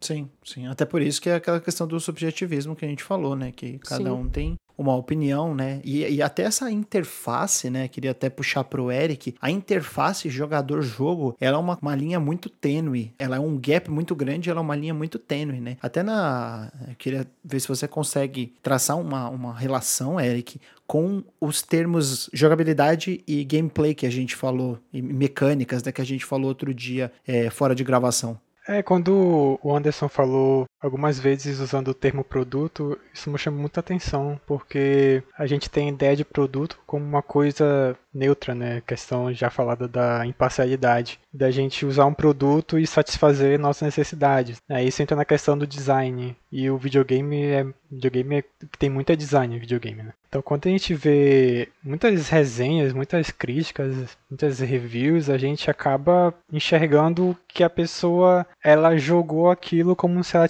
estivesse manuseando um aplicativo de comida, como se o videogame ele tivesse um objetivo muito fixo, sabe? É claro que ele tem, né? Se for parar pra pensar, o videogame é feito para jogar. A gente joga o videogame, se, se a gente conseguir jogar nele, se a gente conseguir ter lá o controle do boneco e se mexer naquele ambiente virtual, ele tá, entre aspas, ok, tá funcionando. E primitivamente feito para vencer e, na maioria das vezes, divertir no caminho da vitória. Primitivamente, eu digo assim. Pois é, e aí tem essa relação, como é que nós nos relacionamos com o produto, né? E aí eu vou chegar na questão de gameplay e jogabilidade. Porque assim, o design, ele evoluiu em relação ao modo que a gente enxerga a necessidade de um produto. Então começa muito dele existir, de cumprir uma função. É, primeiro tem a questão da segurança, né? A gente não pode usar um produto que a gente vai se machucar com ele, né? E aí foi evoluindo nessa linha, e aí chegou a ergonomia e o que tem a usabilidade. E a usabilidade é praticamente você conseguir usar um produto de forma eficiente, de eficaz, que tenha o mínimo de erro possível, de desvio possível. E aí vem essa comparação, né, com o aplicativo, porque o aplicativo ele tem que todos os mecanismos dele, o uso de cor, o uso de texto, ter contraste, da hierarquia de informação, ele é feito para você chegar naquele seu objetivo da forma mais breve possível. E aí você vai lá no Play Store e avalia 5 estrelas e tá ok. Mas o jogo, ele tem uma coisa a mais do que isso. E aí entra uma questão que eu tenho muito em relação a quem fala de videogame, né?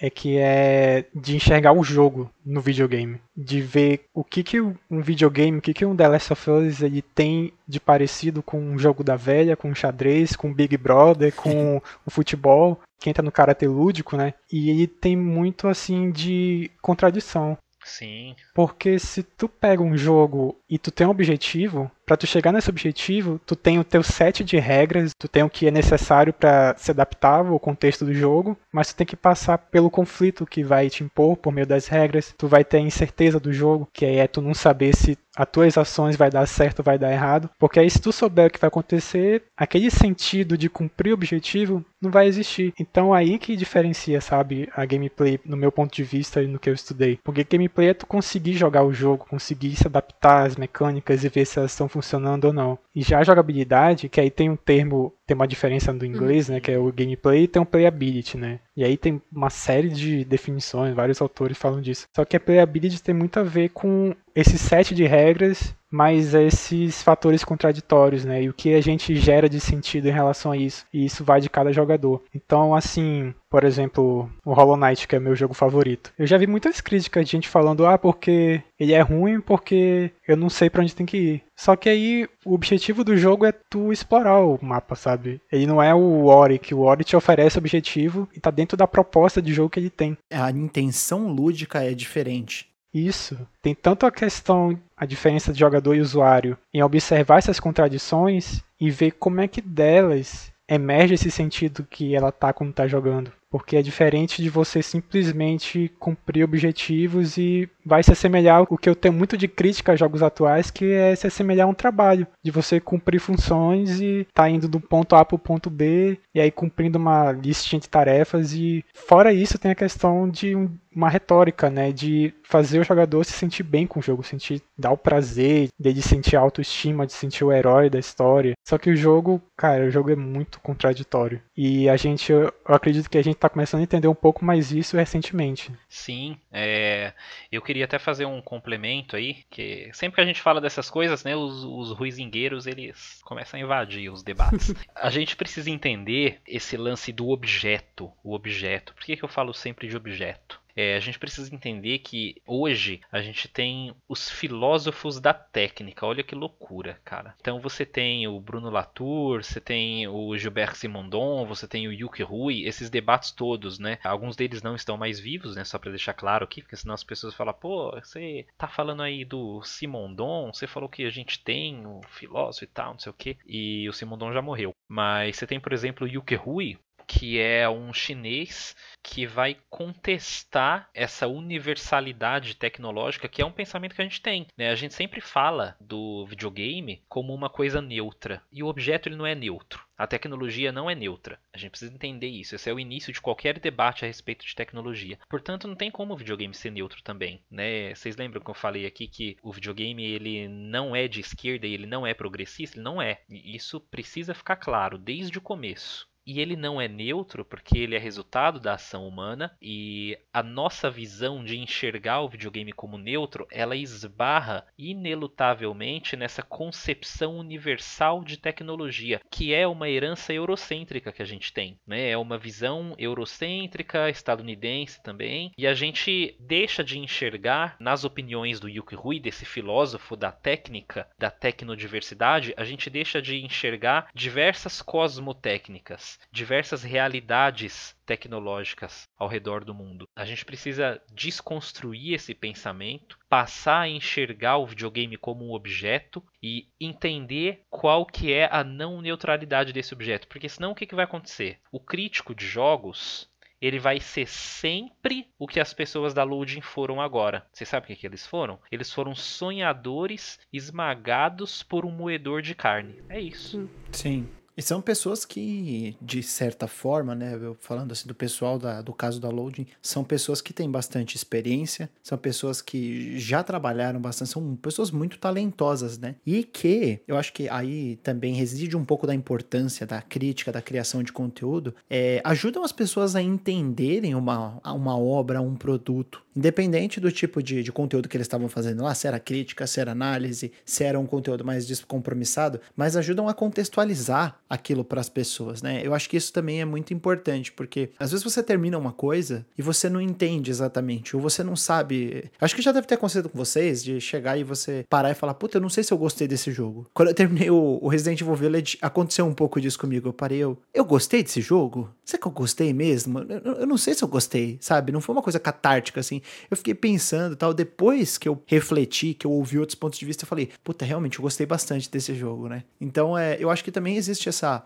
essa responsabilidade de ajudar as pessoas a, a entenderem mais e se situarem mais do que o que elas estão consumindo. Então, a crítica, a análise, a crítica ao review, eles não têm só esse aspecto da venda, não é uma coisa só comercial, né, pro, pro jogo. Que realmente, né, a gente sabe que existe uma urgência na hora da fabricação, na hora de tecer essa, esse texto, de construir os seus argumentos, por conta do lançamento do jogo. As empresas mandam com uma antecedência, mas às vezes nem tanto. Às vezes mandam em cima da hora e os criadores de conteúdo têm que correr, correr, correr, correr para poder lançar antes do embargo, né? Porque aí já entra numa questão já muito maior de ter que cumprir pauta, ter que cumprir editoria, ter que chegar em números, né, que é o que vai dar retorno. Tem que se ajustar ao algoritmo. Se ajustar a um algoritmo, né? Não é, não é que o algoritmo vai se ajustar à sua vontade, à sua forma de criar. Né? Você tem que ajustar a sua forma de criar vertical e horizontalmente ao, ao algoritmo, né?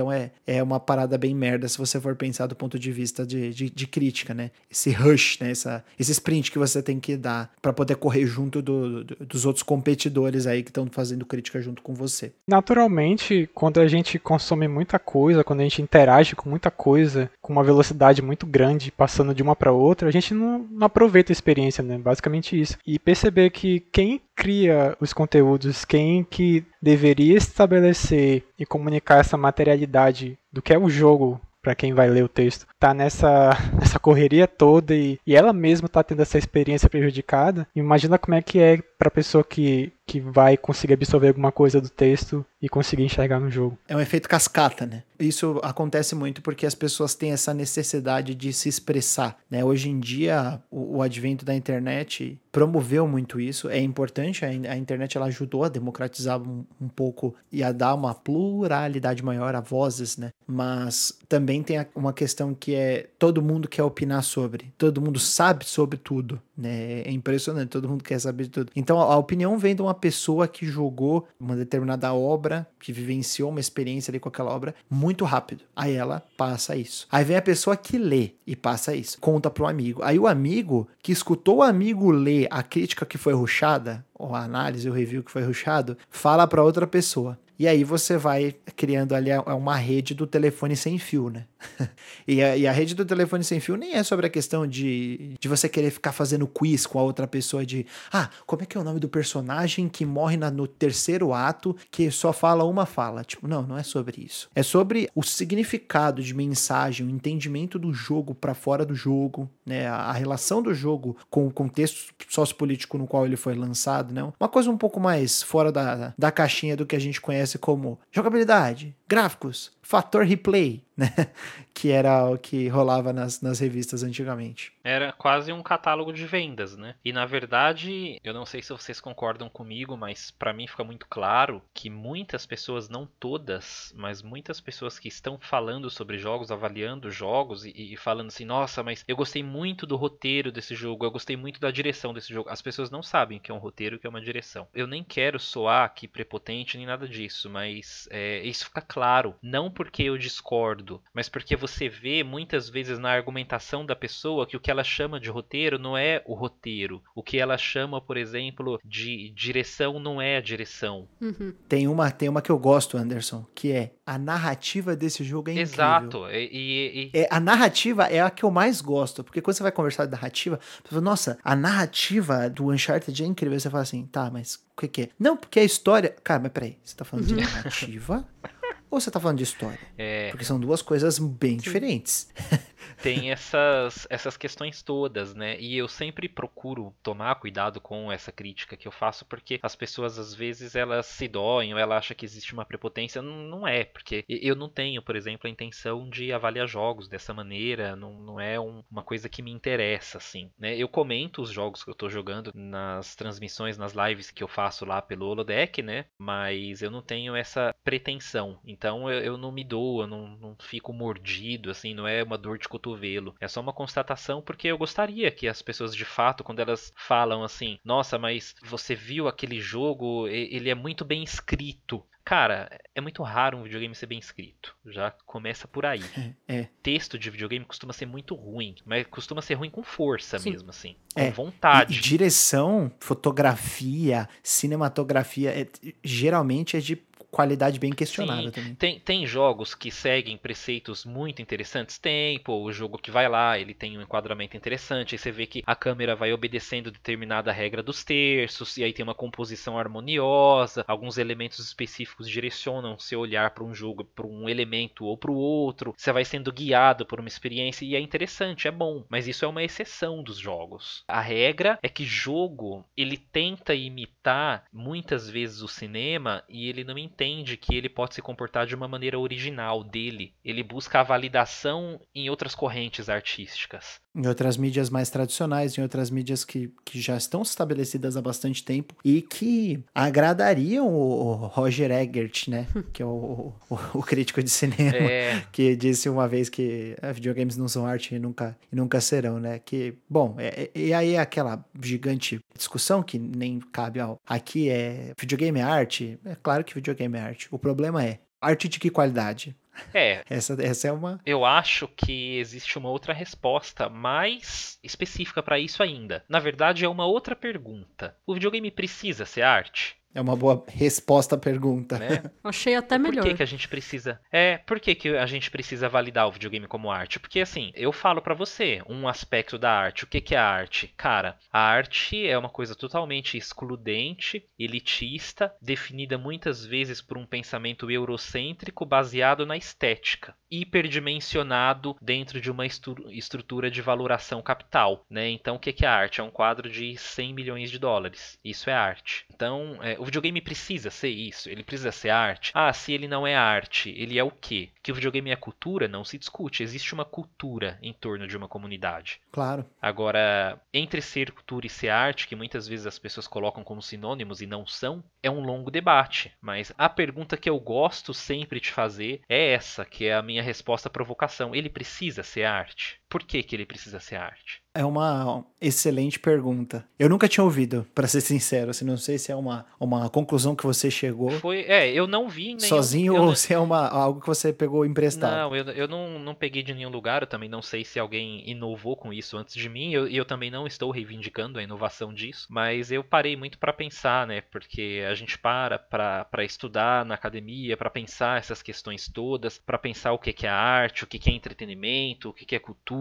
o que, que é massa de consumo. Então, tem essas coisas todas. E a gente sempre tem que fazer perguntas, né? O pesquisador, ele é um cara eternamente insatisfeito. Às vezes até com a própria academia. Muitas das vezes é uhum. isso, na verdade. Mas ele tem que se perguntar, né? Ele nunca vai ter a resposta. E a graça é essa, assim. Eu leio muito sobre videogames. Eu leio mais sobre videogames do que jogo de fato. Mas é, é isso, né? É uma provocação que fica aí, ó.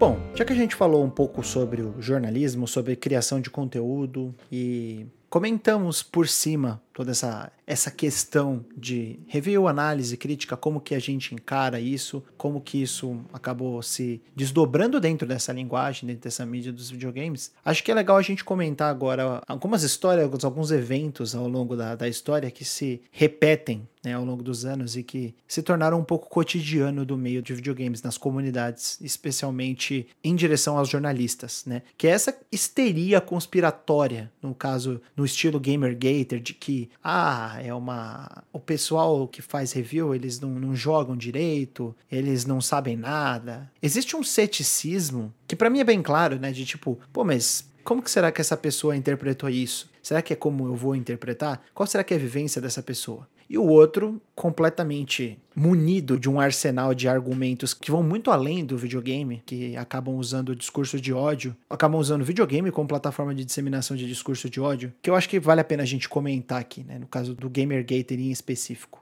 É um tema complexo, né? Porque ele é um tema que quando a gente pensa, né, que ele veio para ficar, né, na verdade o pensamento deveria ser outro, ele nunca deixou de ser. Tem, tem essas questões todas. Eu acho que ele inaugura, na minha visão, eu não sei se o Eric também na qualidade de, de pesquisador e de uma pessoa que é da comunicação, mas o Gamergate para mim ele inaugura a era moderna da discussão a respeito de videogames. Ele é a pedra fundamental disso, sabe? É quando as pessoas pararam para pensar: "Ei, temos um problema problema. E aí todo mundo olhou assim, meio que constrangido e falou: é, não vai dar mais para ignorar. Então, eu acho que principalmente falando assim como marco, ele inaugura essa nova era, até mesmo porque ele chegou ali no fervo dos fóruns, das discussões, de uma nova roupagem da identidade gamer, que é o gamer na internet, que o gamer na internet, ele é loucaço, né? Uhum. Ele é muito é, ele é doido. alucinadaço, é, como dizem. Ele é, bicho, o gamer na internet, ele é cracudo, doido. Então, é. tem tem, tem essas... Ele é o cara que dirige, né? É, ele é, o, dirige, é o pateta ele... motorista. Ele é o pateta. É, então... O gamer na internet é o pateta motorista. Boa analogia. Para mim, ele é o próprio motorista, né? Porque o, o, motorista, hoje mesmo eu estava voltando do trabalho, né? E eu faço essa rota diariamente, indo e voltando. E aí eu tava na, na esquerda, né? E o cara dando sinal. Ele deu sinal por uns 5 segundos, assim, eu, eu percebi, me toquei, né? Tava um pouco distraído. Mudei de faixa. Ele passou pelo meu lado e mostrou o dedo do meio, do lado com a namorada, a esposa, não sei, uma pessoa do lado, o carro cheio.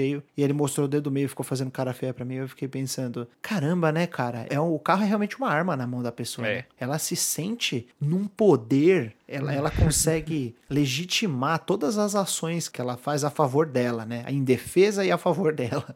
É impressionante. O, o gamer na internet, né? Até depois eu acho que é legal a gente diferenciar, né? Para quem não não tá muito acostumado com videogames, caso alguém não esteja, né? Acho que até é legal pessoas de fora ouvirem isso. A diferença do gamer, né? Que a gente brinca, fala, eu não sou gamer, né? Da maioria dos jogadores e jogadoras, né? Um pouco mais pra frente a gente pode comentar sobre isso, mas realmente, Anderson, o gamer gamer na internet é, uma, é um bicho alucinadaço. É, e, e dá para dizer, independentemente de qualquer coisa, que o legado, vamos chamar dessa maneira, do Gamergate foi ter inaugurado alguns debates que tardaram, né? Para chegar, mas que trouxeram essa nova realidade do videogame como comportamento, né? Porque a gente sempre discutia o resultado do, da violência causada pelo jogo, mas a gente nunca discutia as pessoas que jogam. A grande verdade é essa. E o Gamergate ele ajudou a gente a direcionar um pouco isso. E eu digo assim de maneira global, obviamente, de maneira esparsa. É claro que isso vem sendo estudado há muito mais tempo antes do Gamergate tudo, mas ele fez as pessoas assumirem que existiam problemas. Ele fez as empresas entenderem que elas causavam problemas com determinadas posturas relacionadas ao marketing, à comunicação. Então é extremamente importante que a gente não deixe morrer a indignação que o Gamergate trouxe pra gente ante as injustiças que a própria comunidade acaba cometendo. O melhor termo que ele usou é real pateta motorista. Tipo, tá ali numa boa, ele pega no volante, ele vira outra pessoa, claramente, porque tem uma galera na internet assim que eu queria entender o, o, prazer que eles sentem quando eles pegam num teclado e num mouse, porque não é possível. Eu associo muito essas relações assim de, no geral, também a questão da pessoa ter acesso à informação agora com a internet e achar que ela sabe de tudo mais que qualquer especialista, né? E aí eu relaciono isso com os gamers, né? Que é, por exemplo, uma coisa que aconteceu quando eu comecei a estudar mais as ciências humanas e sociais e tem a ver também com design, né, essa profissão tão desvalorizada, é que, cara, mexeu no Core, mexeu no Photoshop, tu é designer. É, não tem comédia pagando de químico, né? É mais ou menos isso. Eu que sou da química, ninguém chega lá e, e fala assim: não, não, é, é eu, eu trabalho numa indústria de tijolos. Não, não, eu sei fazer tijolo tal. Não, é, realmente, refratários, panelas de aço tal, esse tipo de coisa. Não, não, tem, né? O foda das ciências humanas é que todo mundo fala. E se você fala, você acha que você pode falar com base, né, com propriedade e, e com elocução, tudo isso. É, você não tem acesso ao método, né? Você não tem esse conhecimento do método. E no caso dos jogos, diferente, por exemplo, do, do cinema, né? Cara, pra ti, por exemplo, fazer um filme é uma outra lógica. E fazer um jogo também é outra lógica. Mas eu acredito que esse público mais raivoso, que se sente no direito de falar e de questionar, ele avalia mais a questão do jogar. E ainda naquela coisa que eu falei, né, de que as pessoas que trabalham com isso, elas estão jogando jogo atrás de jogo e ter que cumprir um método, ter que ter uma responsabilidade, no caso jornalística, questão de patrocinador às vezes, né, tudo isso que envolve esse simples ato de falar de um jogo, tem muito mais do que a pessoa que está lá só jogando e que tem mais tempo para jogar e se dedicar a um jogo apenas consegue enxergar. E ela vai lá e critica baseado na experiência que ela teve, né? Nossa, olha como eu jogo melhor, olha como eu entendo mais. Como né? você é noob. Como você é noob, como você é uma mulher que não sabe segurar, como acontece tantas vezes isso, né? Acaba pegando um discurso e, e colocando na questão Sim. só do jogo, né? Vivi isso como um youtuber, né? Tipo, eu tive um canal de 2013 a 2017. E, cara, eu já tive várias situações, assim, meio bizarras em relação a não só como quem está falando de jogo, mas quem está numa plataforma como o YouTube, que tem muita gente sem noção e que não entende como é que é estar tá do outro lado fazendo conteúdo, né? Então, assim, a pessoa acha que tu citou um jogo num vídeo, ela quer que tu fale daquela franquia inteira. Ah, mas é, é realmente assim, eu te entendo, porque vendo numa, no lado mulher, por exemplo, eu já cheguei a escrever uma vez falando por que, que o protagonismo feminino incomoda tanto o homem, mas botando muito numa questão de games mesmo, não foi nem tanto no cinema. Foi principalmente por conta do lançamento de The Last of Us 2, porque tinha muita gente reclamando que queria o Joel, não queria a Ellie, ah, e, e todo aquele absurdo em volta do jogo. E era incrível como os comentários negativos eram de homens e eles falavam como se só existisse. Eles falavam assim: ah, você fala isso, mas você provavelmente nunca jogou Tomb Raider. Tipo, você conhece mais que eu, ou eu, conhe... eu não conheço mais que você, eu conheço aquilo que eu jogo. Se ele conhece mais de Tomb Raider que eu, eu fico muito feliz por ele. Mas eu acho que ele querer desvalorizar o que eu falo, sendo que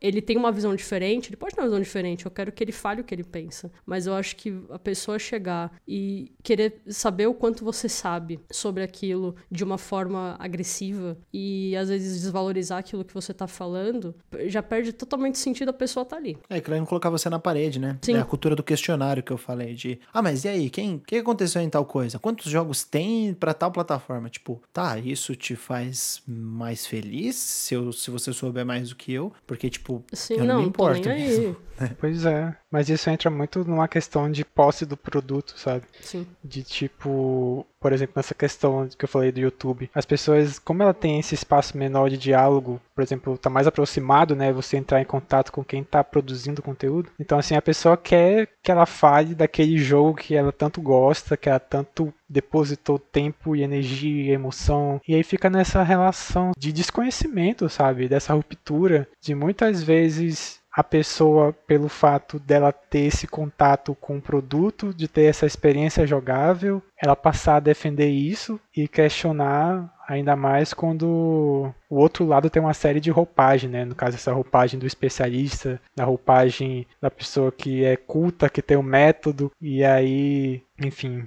também nessa, nessa onda de histeria conspiratória, de querer reivindicar o seu gosto, legitimar o seu gosto e a sua opinião como a, a, mais correta, né? Uma coisa que acontece bastante, aconteceu no passado, mas hoje em dia com o, o gamer da internet, como o Anderson falou, são esses ataques, né? Que acontecem. Geralmente os alvos mais comuns são mulheres, né? Que tem essa quantidade de assédio a nível pessoal é, é muito, muito maior. Isso acontece também a sites, né? Como a gente falou, a mídia mais tradicional, né, a imprensa mais tradicional de games no Brasil, o Enemy, o IGN, o Voxel, eles sofrem bastante também com isso, né, de, ah, esse pessoal não, não, não presta, é, só fala a mesma coisa, eles não jogam, né, então é um pouco do que a gente falou, né, dessa questão da, da cultura do questionário, da cultura do, da gamer tag, desse tipo de, de rolê, mas muitas vezes com ataques direcionados pessoalmente, né? Então eu acho que isso daí é uma, é uma coisa que infelizmente acontece bastante. E, cara, eu, eu, eu, fico muito decepcionado com isso, né? Com tanta coisa legal pra gente discutir sobre videogame, né? E tipo, é até quase uma, um meme, né? Virou quase uma frase, um tema desse tipo de embate quando, quando acontece. Esse tipo de, de, de embate, não, né? Esse tipo de ataque inescrupuloso. Que é, cara, vocês não estão gastando tempo jogando, vocês estão gastando tempo atacando outras pessoas, colocando a, a existência e o trabalho de outras pessoas em risco, quando vocês poderiam estar se divertindo, né? E são as mesmas pessoas que defendem jogo como, ah, jogo divertido tal, meu joguinho. Então, porra, por que você não vai jogar, velho? Fica enchendo o saco do outro, entendeu? Fica atrapalhando o trabalho do outro. Então, é uma, uma questão que eu calculo que a gente tenha falado bastante aí nessa última parte, né? Que o Eric comentou até do caso pessoal dele enquanto criador de conteúdo no YouTube. Mas esses ataques cada vez mais estão mais comuns,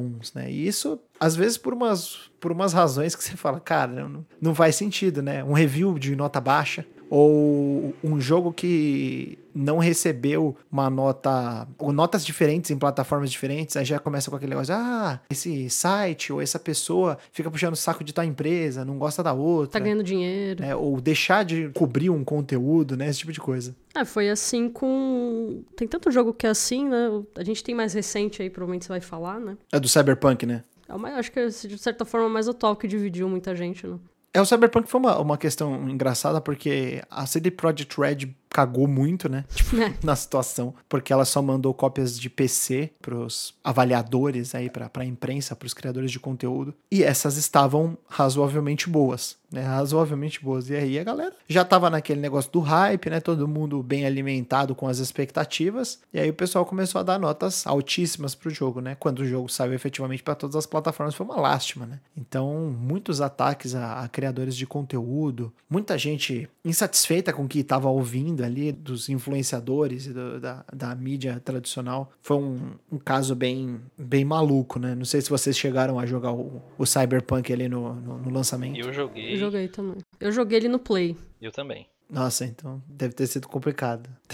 Falando de uma forma muito sincera, posso, talvez eu seja julgado aqui, eu gostei do jogo em partes. Ele tem muito, muito problema. Ele tem muito problema. Eu consigo admitir isso tranquilamente. Ele tem muito problema. Mas eu me diverti até com os problemas. Porque eles me mandaram o código pro Play mesmo. E quando eu joguei, eu falei, tá, vou, né? Já tava vendo uma galera comentando antes, né? Como tava e tal, os, os vários problemas que ele tinha. E eu fui muito de cabeça aberta. Ainda mais que eu não tava com uma. Eu não tinha criado uma hype em cima dele, porque há muito tempo eu não crio hype para jogo. Então, não crio expectativa, então eu só, eu só jogo e vou e vejo o que vai acontecer. Então eu acabei me divertindo com o jogo porque eu, eu ria dos problemas. O carro saía voando, eu começava a rir e falava, meu Deus, o que que tá acontecendo?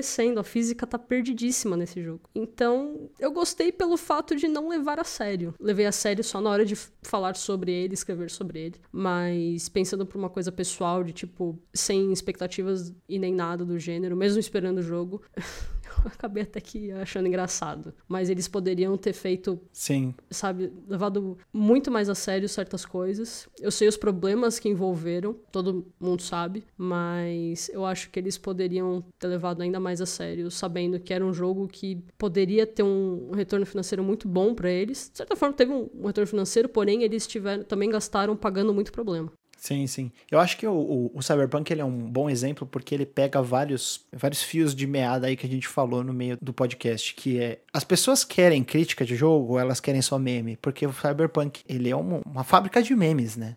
Era uma fábrica de problemas que a, internet adorou, todo mundo se divertia, todo mundo dava risada e tipo, o pessoal, alguns desesperados porque, puta, paguei mó caro, fiz pré-venda e a maioria das pessoas se divertindo. Então, eu acho que isso vai também em direção a uma, a uma pergunta que é, as pessoas querem crítica. A crítica, ela ainda é bem-vinda? Criar conteúdo, um conteúdo mais analítico, um conteúdo mais aprofundado, ou as pessoas só querem ver memes, né? Isso daí também refletindo um pouco do que nós temos hoje em dia de grandes páginas, de grandes portais criando conteúdo no Brasil, por exemplo. Eu acho que talvez seja um meio a meio. Eu acho que uma parte quer ver a crítica do jogo, mesmo que ela não vá aceitar aquilo, mas tudo bem. Acho que ela quer ver, mas a gente sabe que também uma boa parcela ali curte um meme, né? Quem não curte um meme, né? Afinal de contas. Acho que tá no meio a meio.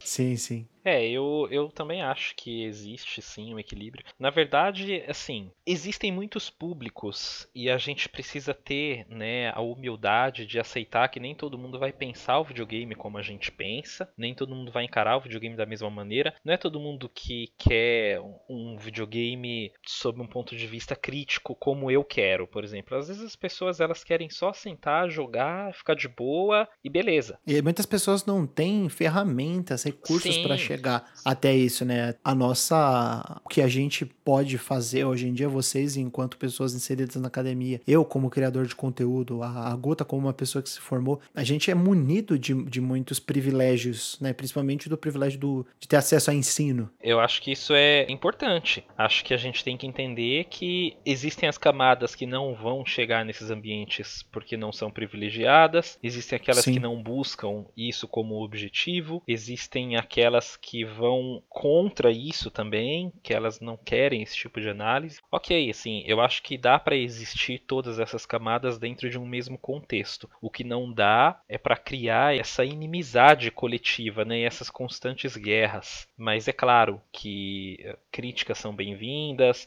alguns atritos são necessários para você avançar certas questões dentro do debate a respeito dos videogames. Agora não dá também para a gente suportar gente reacionária com discurso de ódio e etc. Então é, são algumas linhas tênues que a gente precisa entender e saber que não é só porque o outro não quer enxergar esse objeto com mais ou menos proximidade do que a gente ou uma suposta profundidade, porque às vezes a profundidade também você fala assim que ai, ele vê os videogames de maneira mais profunda porque ele estuda o videogame lá no mestrado, na UFABC. Não, cara, não tem, não tem nada a ver. A relação de uma suposta profundidade é muito pessoal e tem gente que vive aquilo de uma maneira muito mais profunda e muito mais intensa do que quem pesquisa. Porque quem pesquisa Sim. vê a, a, frieza da coisa e precisa se despir, né? precisa vestir aquela ficção da neutralidade em determinados momentos. Sim, o, o Eric também falava um pouco disso, de quando ele entrou no Neo Fusion. Ah, eu quero escrever uns textos tal, porque eu acho que eu tô ficando muito viciado na linguagem e na forma de escrita do mestrado, né? Desses de textos mais acadêmicos. Não, é, e a gente fica mesmo. É que tem uma coisa muito importante, assim, em relação a jogo, né? Cara, jogo a gente joga desde criança. E não é porque eu, eu fiz o um mestrado ou o Anderson teve a vida acadêmica dele e a formação de vocês também, Arthur e Guta, que toda a experiência que a gente está falando aqui tem a ver do que a gente estudou de forma acadêmica, de forma letrada, mas também da parte empírica, né? E a gente junta esses dois e aí a gente consegue comunicar nossas ideias. E o jogo é uma forma de comunicar as ideias através do que a gente faz enquanto a gente está jogando. E nesse caso, quando eu falei da questão do crítico conseguir entregar essa materialidade do que é o jogo, é justamente você não só assim recomendar e conseguir guiar um pouco mais aquela pessoa que vai jogar, mas é também de mostrar o que que aquele jogo vai entregar que vai ser diferente de outras experiências que essa pessoa vai ter, sabe? E aí eu acho importante ter essa maleabilidade, eu diria, de você tanto colocar o pé no chão, de pensar, cara, realmente tem que ter essa humildade de ver que as pessoas não pensam jogos que nem eu penso, mas ao mesmo tempo saber entregar o que você de contribuir também para que as pessoas, porque assim é um ciclo retroativo, né? A gente não pode também deixar que que isso fique nas mãos da publicidade de grandes empresas que ela fala, ah, porque jogo tem que ser divertido, não pode ser político. Não, é o território, um território que várias ideias se combatem e se contrapõem. É, a gente alimenta a minoria gamer, né? Que era uma coisa que eu falei que a gente ia voltar a falar, que é o pessoal que leva videogame. É uma coisa meio complicada, mas basicamente é quem leva o, o videogame enquanto identidade própria, né? Tipo, ah, eu me identifico enquanto gamer, e isso é uma coisa tão importante para mim. A pessoa tá completamente presa ali dentro, ela só pensa naquilo. É o negócio do cobrar gamer tag, é o negócio do cobrar questionário, é utilizar videogame como plataforma de discurso de ódio, esse tipo de coisa, né? E é uma bosta, né? E é por isso que sempre quando a gente fala, ah, eu odeio gamer, né? É, tem até aquela, aquela famosa frase do do Rafael Kina, do Ah, você é gamer de verdade? Então fala duas minorias aí que você odeia. porque, porque, é mais ou menos isso, né? E é uma coisa, pensando assim na questão do gamer, é uma coisa que eu já, já tinha pensado anteriormente, não sei se vocês concordam, né? Que ele é meio que uma causa e efeito que se retroalimenta. É uma causa porque o videogame sempre foi uma coisa meio excludente, nunca foi muito inclusivo, sempre foi elitista, e também sempre foi, por ser uma, uma quantidade menor de pessoas, antigamente era muito associado ao nerd e aquele negócio de, de ter uma certa resistência das pessoas entenderem, mas ao mesmo tempo ele é efeito porque o gamer dentro da inserido na, na, na, nas comunidades ele não é aceptivo com pessoas de fora, ele não abre as portas ele não promove um discurso interessante e até de certa forma convincente para as pessoas de fora se interessarem. Não é nem tipo entrar e jogar, é entrar e prestar atenção no que a gente está falando, entendeu? Por isso que eu falo essa questão de, de causa e efeito. Não sei se eu, se eu fui claro. Não, acho que sim. Acho que eu concordo, inclusive. Acho que é, é nessa linha mesmo. Eu assino embaixo, então.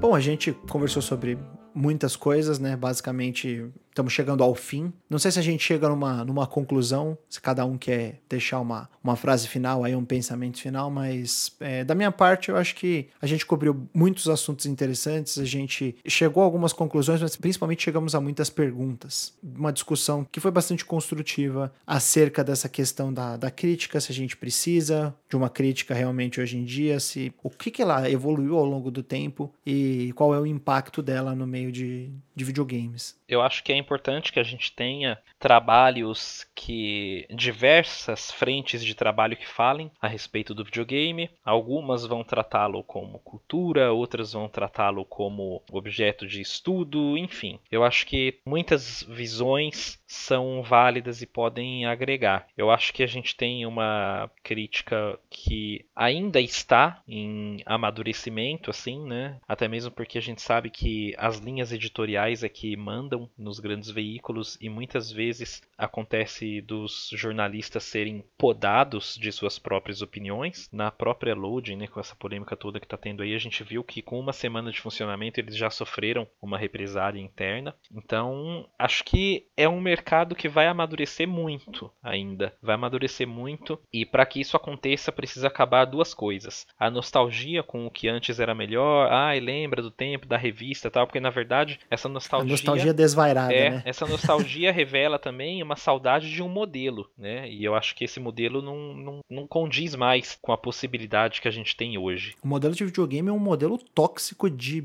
como se portar, né? Exatamente. Também, eu acho que na, na época da locadora de tipo do empurrão, é. da forma como as pessoas se comunicavam ali dentro, de ser um ambiente um pouco hostil para quem não estava inserido completamente naquele meio. E outro ponto que eu ia falar é a própria comunidade, né? Se comportar de uma maneira mais civilizada e eu acho que desintegrar aos poucos né, o comportamento do gamer, né, o comportamento do gamer em si, de quem é adepto de jogar videogame, seja ele no celular, nos consoles, no PC, ele precisa precisa mudar, precisa ser superado. Eu acho que a palavra é superação, no sentido não otimista, né, mas sim num contexto de substituição de uma realidade pela outra. Eu acho que a gente precisa superar a identidade gamer e superar o jornalismo gamer, ambos no formato que ocorrem hoje em dia né? Cada um precisa dar os seus passos e eles estão com as pernas e os bracinhos muito amarradinhos, assim. Então eles precisam caminhar juntos. Senão, um só caminhando, ele não vai ter a percepção e a reatividade do outro. Então não vai acontecer essa superação. Precisa ter uma coisa sincronizada. E aí é o desafio, né? Então, eu concordo com. Concordo, eu assino embaixo com o que você disse. Acho que não preciso completar nada. eu acho que é importante também a gente ter esse conteúdo, ter essa crítica. Eu acho que ela pode crescer, ela pode também evoluir. Eu tô sempre aprendendo, como todos nós, a gente tá sempre aprendendo uma coisa nova, lendo um pouco mais sobre, pesquisando, como outros também precisam fazer. E não só a gente, como o público gamer mesmo, talvez realmente precise ter uma mente mais aberta ele não ficar só na não só na questão de agressividade, né? Acho que não tem necessidade nenhuma de ser agressivo um com o outro. Se a gente gosta das mesmas coisas, acho que a gente pode se unir e gostar junto. Mas também se abrir um pouco a mente para conhecer coisas novas, né? Não ficar só realmente no antigo, ah, é a época que eu jogava no meu Super Nintendo. Tipo, você pode gostar do Super Nintendo, não tem problema, eu gosto, também joguei. Mas eu também gosto de jogar coisas novas. Eu gosto muito de jogar game indie e eu tenho um amigo que não suporta, mas ele também não dá chance. Então acho que as pessoas talvez tenham que abrir um pouco mais a mente e não ser e não serem tão, vamos dizer, desagradáveis, sabe? Sabe aquelas histórias que a pessoa ela tem um sonho, que ela quer cumprir e tal, e ela começa a trabalhar e começa a ganhar dinheiro e fica deslumbrada, e aí passa anos e anos da mesma rotina, do, do mesma, enfim, ela acaba esquecendo o sonho, né? E eu enxergo muito o videogame dessa forma. Ele foi inserido em contato com o público, ganhou muito dinheiro, as pessoas se maravilharam. Acho que é agora que a gente está começando a refletir muita coisa, sabe? Muitos conceitos básicos, eu diria. Outro dia tinha uma postagem da Sony no Twitter, né? Ah, o que, que você mais gosta de um jogo? Aí tinha lá as categorias, né? E tinha muita pergunta, é, cara, gráfico e visual é a mesma coisa. E eu olhando assim, cara, sabe, é uma coisa assim que tu via claramente que era uma pessoa que estava acostumada com o modelo de ver jogo como de uma revista. Uhum. Em outros aspectos, começa a ver outras pessoas e pessoas que também cresceram com a gente jogando, e pessoas novas também, e não só da academia, como também jornalista, enfim, que passam a questionar um pouco mais como o Anderson falou várias vezes, do objeto. Ah, do objeto que é gráfico, do objeto que é visual, do objeto que é arte, do objeto que é jogo. E é importante você ver o que, que é o jogo de fato, né? E como eu já falei, o jogo ele envolve muita contradição. E o gamer é uma identidade de consumo, baseada no consumo. E assim, é impressionante você notar que o jogo, que é um ambiente tão contraditório, produziu e produz né, até agora pessoas que pouco refletem sobre as coisas, que simplesmente ela entra num jogo de guerra, atira num soldado, atira em outro soldado, atira no, no inocente, chega no final e desliga, vai pro outro e sabe, é simplesmente isso, de uma mídia que em teoria é a mídia mais interativa que a gente tem. Então é interessante perceber que o crítico tem que tomar muito cuidado e observar tanto o objeto para poder justamente apontar melhor, esclarecer melhor essas contradições que acontecem, que desperta muita raiva nas pessoas que são mais fechadas quando são apontadas, porque isso envolve muito crença, né? Envolve muito identidade, né? Identidade é a pessoa atrelar muita ideia e pra gente tirar a ideia da cabeça de alguém, aí é uma, uma série de reações imprevisíveis, né? E esse público gamer, ele tem muito isso. E aí entra em diversos contextos, mas enfim, é importante sempre refletir, sempre questionar e a gente sempre entender que o jogo, ele é isso, ele é um, uma contradição. Ele não só serve para atender a nossa necessidade, é isso aí. E lembrem-se, todo jogo é político, né? Afinal, todo discurso é político. Não me venham com essa de que Disco Elysium não é político, Sim. tá? Pelo amor de Deus. Terminou de terminou Disco Elysium e fala, não, mas o, o jogo ele é todo é, é multipolítico. Assim, tem, tem várias tem várias faces, né? Você pode ser o que você quiser. É, então você realmente você não leu, né? é, e... e... Disco Elysium é um dos grandes jogos, não só do nosso tempo, mas pelo que ele faz, assim, de todos os tempos. E parece até um discurso muito inflado pelo calor do momento, mas esse é de fato um jogo grande, assim, em, em questão de forma, de execução, um texto muito bem escrito. É, esse de fato é bem escrito. É, esse é o esse, jogo esse, bem escrito. Esse é, esse é muito bem escrito. É isso, eu adoro Disco Elysium, adoro aquele universo, aqueles personagens, e é ótimo que a gente tenha jogos assim.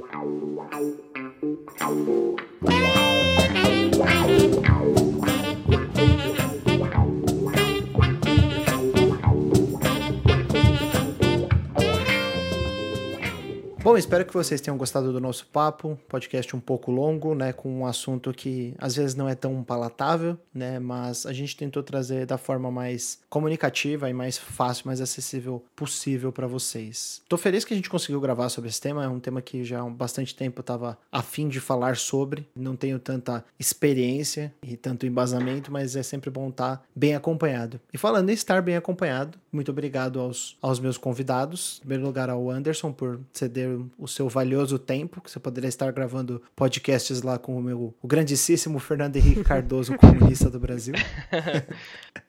e fazendo lives lá pro Holodeck, você tá aqui com a gente. Obrigado mesmo. Imagina, eu agradeço o convite e faço um último jabá aqui para as pessoas. Procurem nas redes sociais @holodeckdesign. No Twitter eu tenho o meu perfil pessoal também, que é o patrocínio underline. E eu tô falando sempre sobre essas coisas, sempre sobre política, videogame game, inclusão social e outros assuntos que estão sempre relacionados a essas coisas aí de, do meu interesse. É isso. Muito bom, muito bom. Holodeck é um podcast que eu acompanho há mais tempo do que você está no, no Holodeck. Olha só, eu também né? acompanho há mais tempo do que eu estou. Olha só. Aí, ó. Eu gosto muito do Holodeck, é um excelente podcast. E muito obrigado também pela presença aqui, Guta. Pô, sou eu que agradeço, né? A gente já tinha comentado sobre isso até uma vez de, de fazer alguma coisa, então é sempre, sempre fico feliz. Quando o Tutu me manda mensagem, eu já fico feliz. Então é sempre uma, uma honra maravilhosa. Eu faço o jabá também, porque a gente nunca pode deixar isso de lado. Claro, claro, já tá aberto. A gente usa muito o nosso Twitter e o nosso Instagram, que é o do Proibido Ler. Tanto um quanto o outro é só arroba Proibido Ler. E eu compartilho tudo no meu pessoal, tanto no Twitter, tanto no Instagram, que é arroba Gutonilda. E a gente, eu tô lá. Não falo mais tanto de cinema quanto eu gostava, mas eu trago agora mais conteúdo realmente de game só. Então, tudo que eu puder trazer uma visão mais pro lado feminino e uma coisa um pouco diferente do que os outros estão acostumados, é só dar um grito que a gente tá aí. Vão ler a, a, análise dela de Resident Evil Village, que é uma análise muito boa. Gostei muito de, de ter lido. Eu li depois de escrever a minha, né? Porque eu, eu, sempre tenho essa, esse costume, né? Não sei se é bom, mas eu não gosto de ser envenenado com a opinião alheia. Sim. Sempre acabo lendo depois que eu escrevo, né? Então a minha tá publicada lá no neofusion.com.br. Vocês podem ler a do Guta lá no proibidoler.com.br. Tá certo? É isso mesmo, né? Isso mesmo. Muito bom. Eric, obrigado pela edição, né? Se você tá ouvindo esse episódio foi porque o, o Eric se predispôs a editar os áudios brutos e tratar esses áudios, porque o Tutu está ocupado fazendo outras coisas pro site. então, obrigado pela edição e obrigado pela sua participação aqui pela primeira vez, mas não a única. Pode ficar tranquilo que, inclusive no próximo episódio aí, você já está convocado. Ah, obrigado. Eu vou daqui a pouco fazer minha review da minha participação e fazer review da edição do, do podcast. Então a review não para por aí. Mas eu agradeço muito ter participado, foi muito legal e é um assunto que ele, que ele é mais importante do que parece, assim, né? E fora isso, acompanho o Neo Fusion, tem vários textos, eu, eu tô escrevendo um pouco menos porque, não sei se eu posso falar, mas eu tô preparando um conteúdo para uma outra rede social. Pode, pode, pode falar. Que no caso é o Instagram, né? E aí no caso, eu não tenho uma data, mas assim, a gente acertando as coisas, logo vai lançar e, e vai ser uma coisa bem, bem legal e um acréscimo ao Neo Fusion. O famoso vem aí. E fora isso, eu tenho o meu projeto, né? O Level Secreto que eu mudei de nome recentemente por questão de name rights. É um lugar que eu falo de jogos de uma forma mais, mais assim, tranquila, eu diria, né? Menos roteirizado e tal, uma coisa mais da minha experiência e agora estou voltando com tudo, tentando conciliar essas coisas todas e praticamente toda semana vai ter um episódio, então acompanhe o Eric Lúdico no Twitter, que vai aparecer lá o episódio para vocês acompanharem. E fora isso tem outras coisas, tem texto, enfim. Muito bom. Se você curte o nosso trabalho, você pode deixar uma avaliação aí no seu agregador de podcasts do Neo Fusion Cast. Tem também um podcast nosso do Ludografia, um, um, episódio que já saiu do Hades. Você pode escutar se você curtir, que é um podcast que eu produzi esse episódio em específico com o Carlos Strife. E futuramente a gente vai ter um que, já vou deixar aqui o spoiler, Disco Elysium, obviamente, que eu não falei do jogo em nenhum lugar do Neo Fusion, então claramente eu ia fazer alguma coisa relacionada a ele. Vocês podem seguir o arroba NeoFusionBR no Instagram e no Twitter e conhecer um pouco mais também dos nossos canais na Twitch, no youtube.com.br neofusionbr e no twitch.tv neofusionbr, onde eu faço lives às vezes três vezes por semana, às vezes uma vez por semana, depende muito da, do meu bom humor, da minha disposição para fazer lives que não é uma coisa que acontece muito né, na pandemia. É uma época obscura, mas que a gente vai passar. Tenho esperanças. Bom, o Neo Fusioncast vai ficando por aqui e até a próxima. Tchau, tchau. Tchau, tchau. Tchau, tchau.